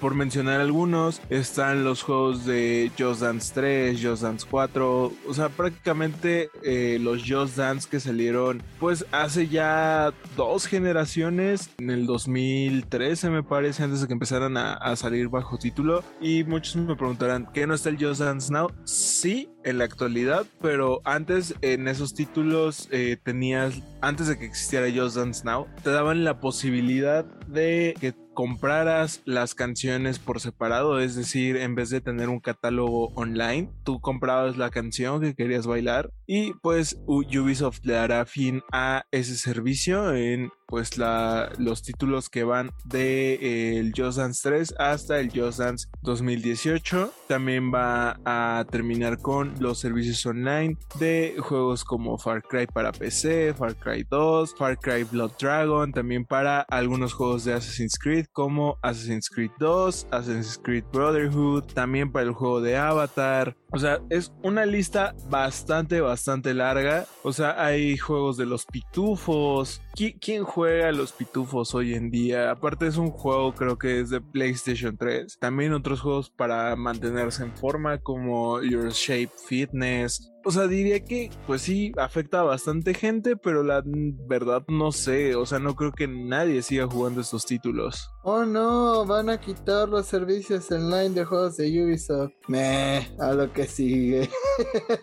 es como de, pues sí, es el paso natural de las cosas. Y pues como dice Arat, no creo que nadie siga jugando estas cosas. Sinceramente, si eres uno de los afectados, compra mejores juegos ya. Eh, más allá de los Assassin's Creed, pues no veo que se pierda nada. Y también eh, dentro de los Assassin's Creed hay unos bastante malitos dentro de esta lista. Entonces, no, no, quisiera enojarme, pero no puedo. es como de, pues sí, es lo, lo normal, pero lo que sí está haciendo Ubisoft activamente es prepararse para una posible compra, pero Arad, cuéntanos igual que posiblemente pronto alguien los quiera adquirir y pues hacerse de pues de franquicias que hasta cierto punto sí son legendarias, ¿no? O sea, Ubisoft no las ha sabido manejar, pero yo creo que eh, otra compañía pues sí podría aprovecharlas de alguna manera. Pues mira, ahorita que ya todo el mundo está volviéndose loco por comprar y vender, sobre todo Sony y Xbox, esta semana se empezó a especular que probablemente Ubisoft está buscando ser comprada y todo esto lo sabemos gracias a Bloomberg. Muchos uh, fondos de inversión privada están estudiando a, a, la empresa. O sea, la empresa no ha dicho, eh, eh, ¿cómo se llama? No ha salido a decir, sí, queremos que nos compren, pero se está como, ah, más bien, están está apuntando a que todo está, pues haciendo los estudios necesarios. O sea, hay como pruebas que se deben hacer antes y al parecer Ubisoft está analizando la ¿cómo se llama? la probabilidad o la posibilidad no sé si decir ponerse en venta pero sí como de ofrecerse sobre todo porque hay que recordar que Ubisoft básicamente es un negocio familiar o sea desde antes pues sí se convirtiera en Ubisoft antes tenía otro nombre no recuerdo cuál todo indicaría que pues no están como en sus mejores momentos y hay cosas que hay que mencionar sobre esta compra o sea depende mucho la empresa que lo vaya a hacer. Hay títulos que pues quedarían, no sé si en el limbo, pero sería raro que fueran adquiridos, no sé, por Sony, por ejemplo. ¿Qué pasaría con sagas con eh, Mario Plus Rabbits? ¿Qué tipo de juegos serían impulsados y cuáles serían descartados? O sea, realmente no siento que Ubisoft, si fuera adquirido por Nintendo, por ejemplo, que lo dudo, sí, eh, estuviera interesado en hacer Assassin's Creed, pero si comprara Nintendo Ubisoft, por favor, vuelve Just Dance un servicio, por favor. Yo creo que está más que cantado, están como esas parejitas que nada más se ven bonito y así, este, y que dices, ya, júntense, ¿no? Es como, pues es obvio que Xbox quiere comprar Ubisoft, es obvio que Ubisoft quiere ser comprado por Xbox, ya dense, es como de, ya saca la cartera Xbox. Que nos compre a nosotros. ya cómpranos Xbox, nos urge. Realmente, pues sí, creo que es como el mejor match. Yo creo que igual si los compra Xbox, pues no dejarían de colaborar con Nintendo porque pues Xbox siempre ha permitido que ciertas cosas siguen llegando a Nintendo Switch. Entonces no dudaría que estos títulos de Mario Plus Rabbits continuaran de esa manera, aunque pues ya después de esta secuela no le veo como mucho para dónde crecer a la serie, ¿no? O sea, ya tuvo una fantástica primera entrega, tuvo DLC, ahora otra segunda entrega que seguramente tendrá DLC. Entonces ya una tercera siento que sería como quemar mucho, sobre todo en una misma generación de consolas, pues sí se sentiría quemar mucho el mercado. Entonces creo que por ese lado pues se va a mantener igual y pues los otros experimentos que han hecho con Nintendo como el juego este que a mí en lo personal sí me gustó de naves este con Star Fox pues fue un fracaso principalmente por el concepto no que era Toys for to Life que había que estar comprando pedacitos de las navecitas yo sinceramente solo compré el starter pack con el Arwing de Star Fox y obviamente así pasé el juego porque pues voy a aprovechar toda oportunidad de algo de Star Fox que haya en, la vida. Este juego se llamaba Starlink y sinceramente creo que Xbox va a acabar comprando Ubisoft. Nunca me agrada que compren a otra compañía, pero pues, es Ubisoft. No juego nada de ellos de todas maneras, salvo las colaboraciones que hacen con Nintendo. Entonces, que hagan lo que quieran. Pero eh, los que realmente ya parece que están haciendo lo que quieren antes de implementar su nuevo servicio, pues son las personas dentro de PlayStation, ya que al parecer cerca de 60 juegos pues abandonarían PS Now antes de que llegue el nuevo proyecto Spartacus o PS Plus. Así es, este se reveló que el próximo mes de mayo van a caducar aproximadamente 56 títulos que se encuentran en este momento en PS Now. Hay que aclarar que estos títulos son solamente de PlayStation 4 y PlayStation 3. Hay bastantes títulos de distintas desarrolladoras, algunos pues sí, ¿a quién le importan? O sea, ¿a quién le importa que el juego de Hotel Transilvania 3 salga del servicio de PS Now? ¡No!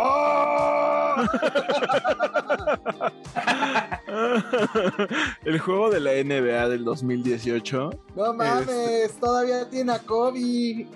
Ahora, ¿cómo vas a jugar con Kobe? si tienes Kobe, no salgas. En pedazos. Saca la Ouija.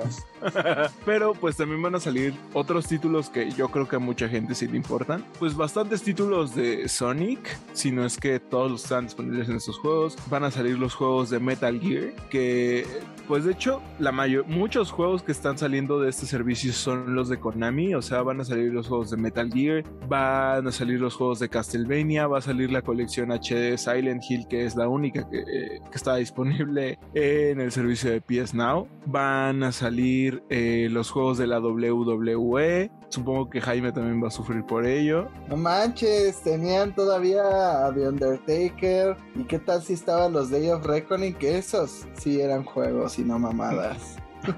va a salir Crazy Taxi, van a salir los juegos de Yakuza. No sé si van a salir de forma temporal y después regresen cuando empiece esta reestructuración o no forman parte de los primeros títulos que van a estar disponibles. La verdad es que pues todavía ni siquiera sabemos los títulos que van a estar disponibles en este nuevo servicio de PlayStation Plus. Mira Sony, voy a ser muy claro contigo. Donde no estén estos juegos, voy a ir a putearte.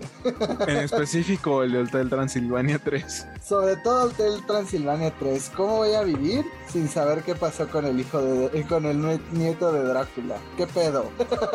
Pero pues está Sonic Generations, que es uno de los pocos juegos buenos de Sonic, aunque le duela al que le duela. Sonic Forces. Y pues todo lo de Konami ya realmente cada vez hay menos maneras de conseguirlo. O sea, lo quitaron de la, de la tienda de Steam, estos juegos de Metal Gear. Quitaron también de la tienda de PlayStation 3, ahora de PS Now. Entonces, donde no esté Metal Gear, vamos a tener pedos Konami. Donde no esté Silent Hill, va a perder la familia de Hype. No, tu familia, la que... La de Jaime. Ahora va a venir a, a, por mi familia. Pero, pues sí, es como dentro de estas cosas raras, antes de lanzar un servicio, pues para que la gente no se agüitara, hubieran dicho que qué títulos van a llegar. O sea, yo no entiendo la postura de PlayStation de seguirse guardando los nombres cuando estamos a nada de que se lance este nuevo servicio. De hecho, Arad me comentaba la semana pasada que le llegó un correo de PlayStation diciéndole, oye, ya vamos a hacer el cambio. Y es como de, danos tu dinero con la promesa de absolutamente nada. Y pues otro fenómeno que se vivió durante estos días es que ya pues las extensiones de PS Plus y PS Now ya no están limitadas, ya no te permiten adquirirlas para PlayStation, pues tendrás que hacerlo con el nuevo precio que le pongan a PS Plus. No sé pues cuánto te fueras a ahorrar antes, pero ya limitaron pues que puedas adquirir más de estas tarjetas. Entonces, todo mal realmente con este con la forma en que están haciendo la transición y otra medida extrema y que afectaría a muchos desarrolladores hasta donde tengo entendido es que dentro de, de PS Plus, el nuevo servicio de PS Plus, los juegos de PlayStation 4 y PlayStation 5 tendrán que tener demos de dos horas para los usuarios de PS Plus Premium y Sony estaría obligando a desarrolladores a crear pruebas gratuitas de sus juegos que se incluirán en este nuevo servicio. Pero Lucy, cuéntanos, pues qué compañías pueden cumplir con estos demos porque pues yo me imagino que esto aplasta mucho de la iniciativa indie de, de Sony porque o sea ¿Cuántos juegos no hay que no duran ni las 8 horas y quieren que les hagas demos de 2 horas? O sea, se me hace como un pinche tira del dedo que le están haciendo a estas compañías. Pero tú qué opinas? Pues sí, fuerza de las compañías. De entrada tienes que hacer un, un enfoque, ¿no? O sea, tienes que que agarrar gente y ponerlos a trabajar en el demo específicamente, ¿no? Pero quiero pensar que los de las dos horas va más principalmente a juegos como AAA o AAA-esque, que pues tengan esta posibilidad de que es un juego bastante amplio, puedas jugar dos horas. En el sentido flojo de la palabra, puedes hacer un demo, literal un demo, o pues puedes decir como, ah, mira, toman las dos primeras, las dos primeras horas del juego, date, y así quieres comprar, pues lo que quieras, ¿no? El juego ya está ahí y solo te pongo un lock, ¿no? O sea, hasta dónde puedes progresar en dos horas, hasta aquí. Pues hasta aquí puedes llegar, ¿no? O literal un bloque de tiempo, ¿no? Puedes jugar dos horas y a ver hasta dónde llegas. Pero definitivamente sí es una patada principalmente a los indies. Yo, por ejemplo, que soy principalmente de roguelites, no me imagino un demo de un roguelite hasta cierto punto, porque es como de, ah, sí, una ronda del juego, ¿no? O un nivel del juego no te va a dar ni para dos horas, ¿no? O sea, no te va a dar ni para diez minutos. Y sin mencionar que pues hay juegos hechos por una persona. Imagínate una persona teniendo que inventarse un demo del juego. Digo, aquí estás diciendo que más o menos eh, solo aplicaría juegos que, que cuesten más de cierta cantidad de dinero. Se menciona la cantidad de 33 euros, pero igual, o sea, ¿cuántos indies pues realmente para salir a flote con los costos, pues si tienen un precio más elevado. O sea, se me hace tonto. ¿Quién va a estar jugando todos estos demos? Realmente no, no existe la necesidad. O sea, entiendo que cosas como Cyberpunk hayan asustado a toda la industria en el sentido de pues ahora queremos eh, pruebas tangibles de lo que nos van a dar, pero pues más muchos juegos se van a quedar sin ser probados o vemos que van a quedarse ahí en la tienda para nada, o sea, se me hace un total despropósito y desperdicio de pues de tiempo que podrían estarle dedicando al juego de verdad, ¿no? O sea,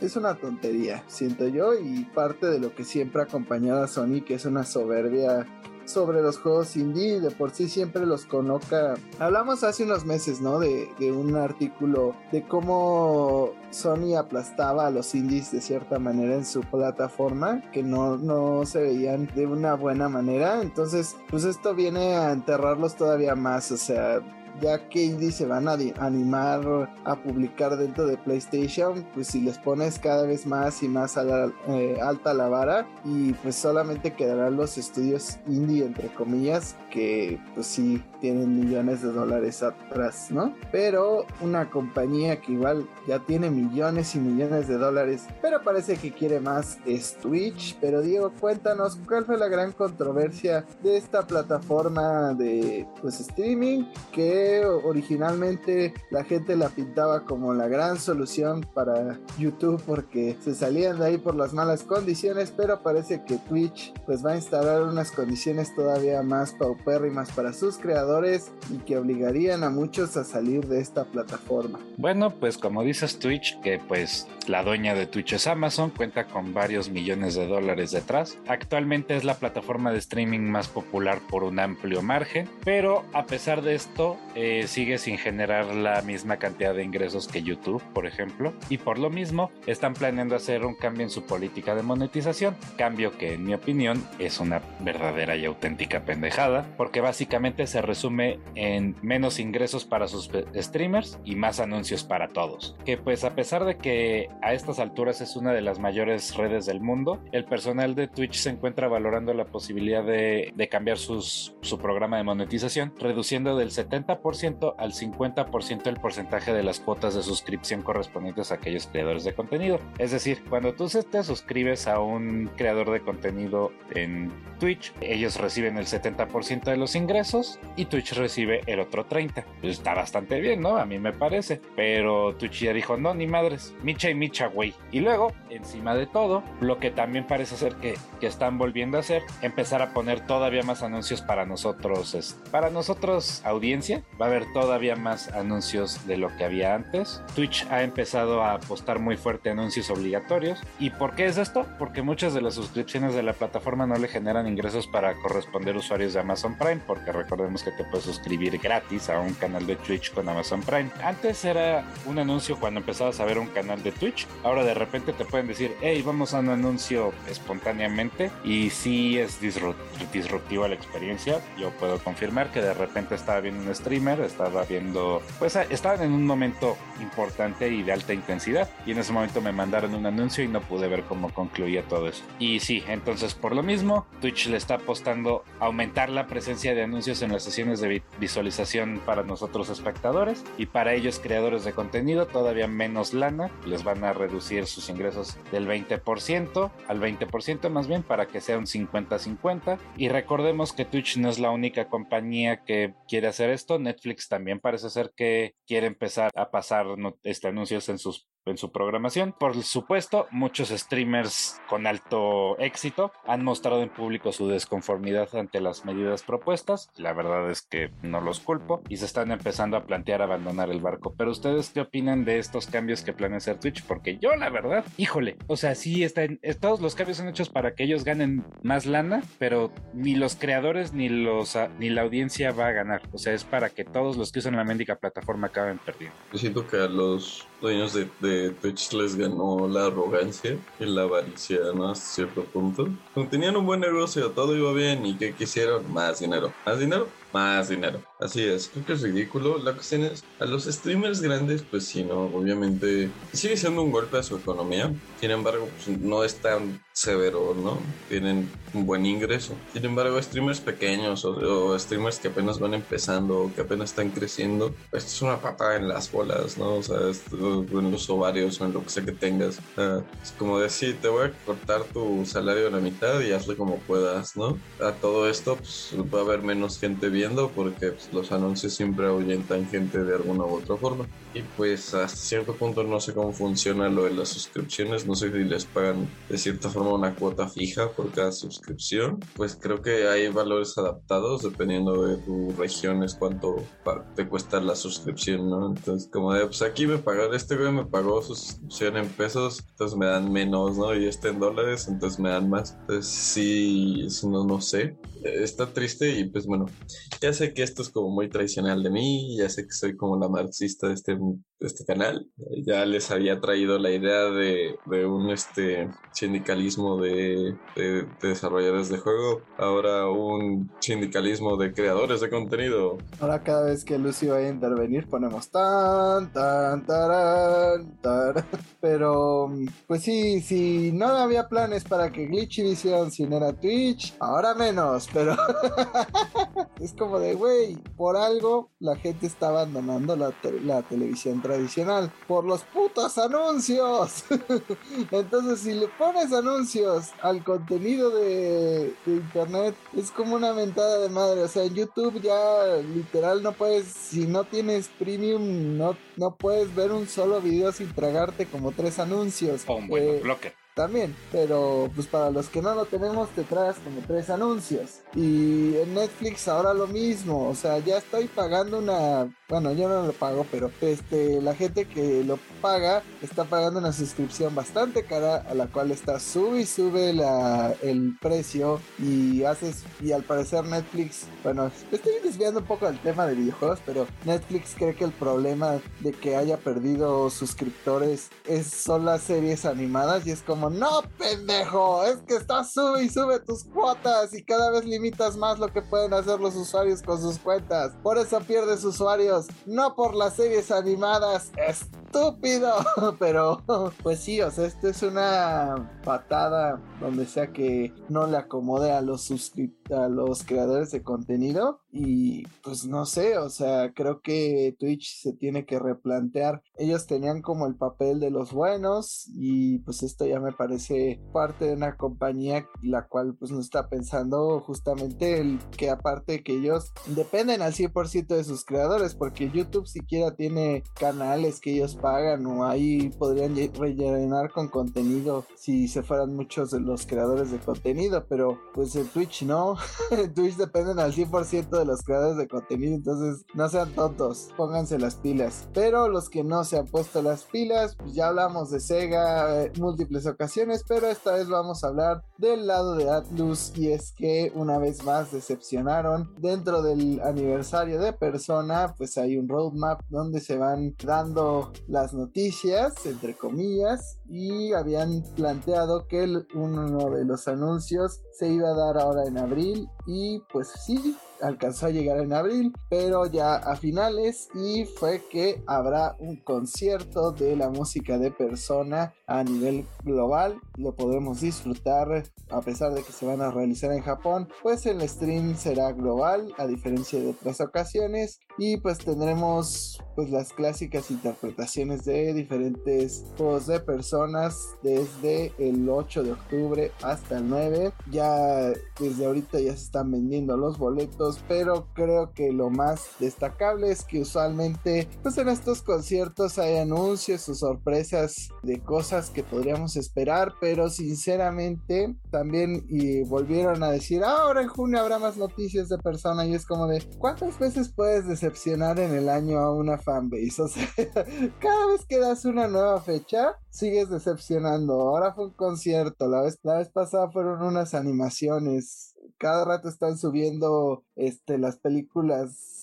con las que iniciaba cada juego y es como de no neta no vas a sacar ni un maldito juego neta nada nada más que el Persona Arena o sea creo que esto es lo mejor que obtuvimos el Persona 4 Arena y es un juego spin-off o sea qué onda Atlus no te estoy pidiendo ya sé que no vas a poner Persona 5 en otras plataformas jamás pero pues qué hay de PlayStation o sea ni siquiera está Persona 4 Golden en, PlayStation normal qué pedo pues la verdad para mí es algo bastante pobre Diego Estoy de acuerdo contigo. No estaría de acuerdo contigo si viviera en Japón, porque todo lo que han hecho para el 25 aniversario de Persona ha sido en Japón. Y está bien, ¿no? Atlus es una compañía japonesa y, y sus juegos tienen ambientación japonesa y todo es en Japón.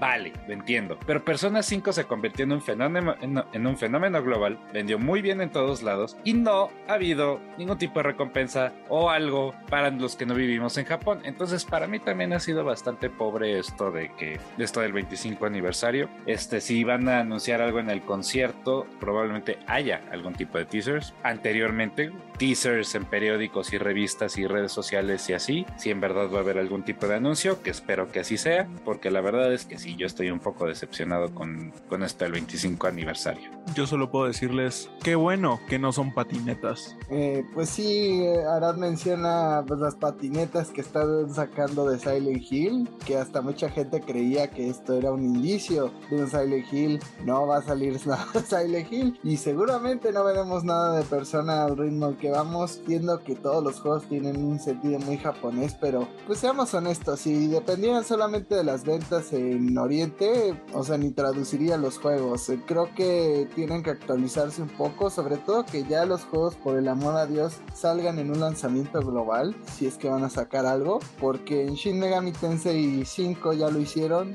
Entonces en persona tiene que pasar así, o sea, ya no puede ser que se tarden otra vez un año en traducir las cosas. Pasó con Persona 5 normal, con el Royal, con el Strikers. Por el amor de Dios, hagan lanzamientos globales y lancen algo, por favor. Igual que el hype por persona, este podcast ya se terminó. Muchas gracias por habernos escuchado, por habernos aguantado y por soportar la terrible noticia de la pérdida de Hotel Transilvania 3. Pues chicos, cuéntenos dónde pueden quejarse de esta grande, gran pérdida de videojuegos cruciales en la historia. A mí me pueden encontrar como LuzCatHigh en Twitter y como Electric7 en Instagram. Ahí los espero para hablar de Bloodborne, porque es mi obsesión por el momento. A mí me pueden encontrar tanto en Twitter como en Instagram como El Árabe García. Si alguien ahí por ahí de nuestros escuchas sabe cómo hacer la raid de El Último Deseo o la de Cripta de Piedra Profunda, háblenme porque en verdad quiero aprender a hacer esas raids. A mí me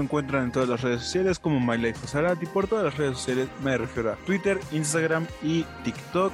Por favor, si alguien quiere sacar un nuevo juego de Silent Hill, es bienvenido a desarrollarlo. Yo se lo pago. A mí me pueden encontrar como Jaime Iberación en Instagram, como Jaime Ibera en Facebook y como arroba bajo en Twitter. A mí, por favor, ayúdenme a vencer a Malenia. Ya no lo soporto. Déjenme libre de las cadenas del Den Ring. O sea, me encantó el juego, pero ya, todo tiene que llegar a un fin en algún punto, igual que este podcast. Hasta la próxima, Yuji la más Yuji la cortejana.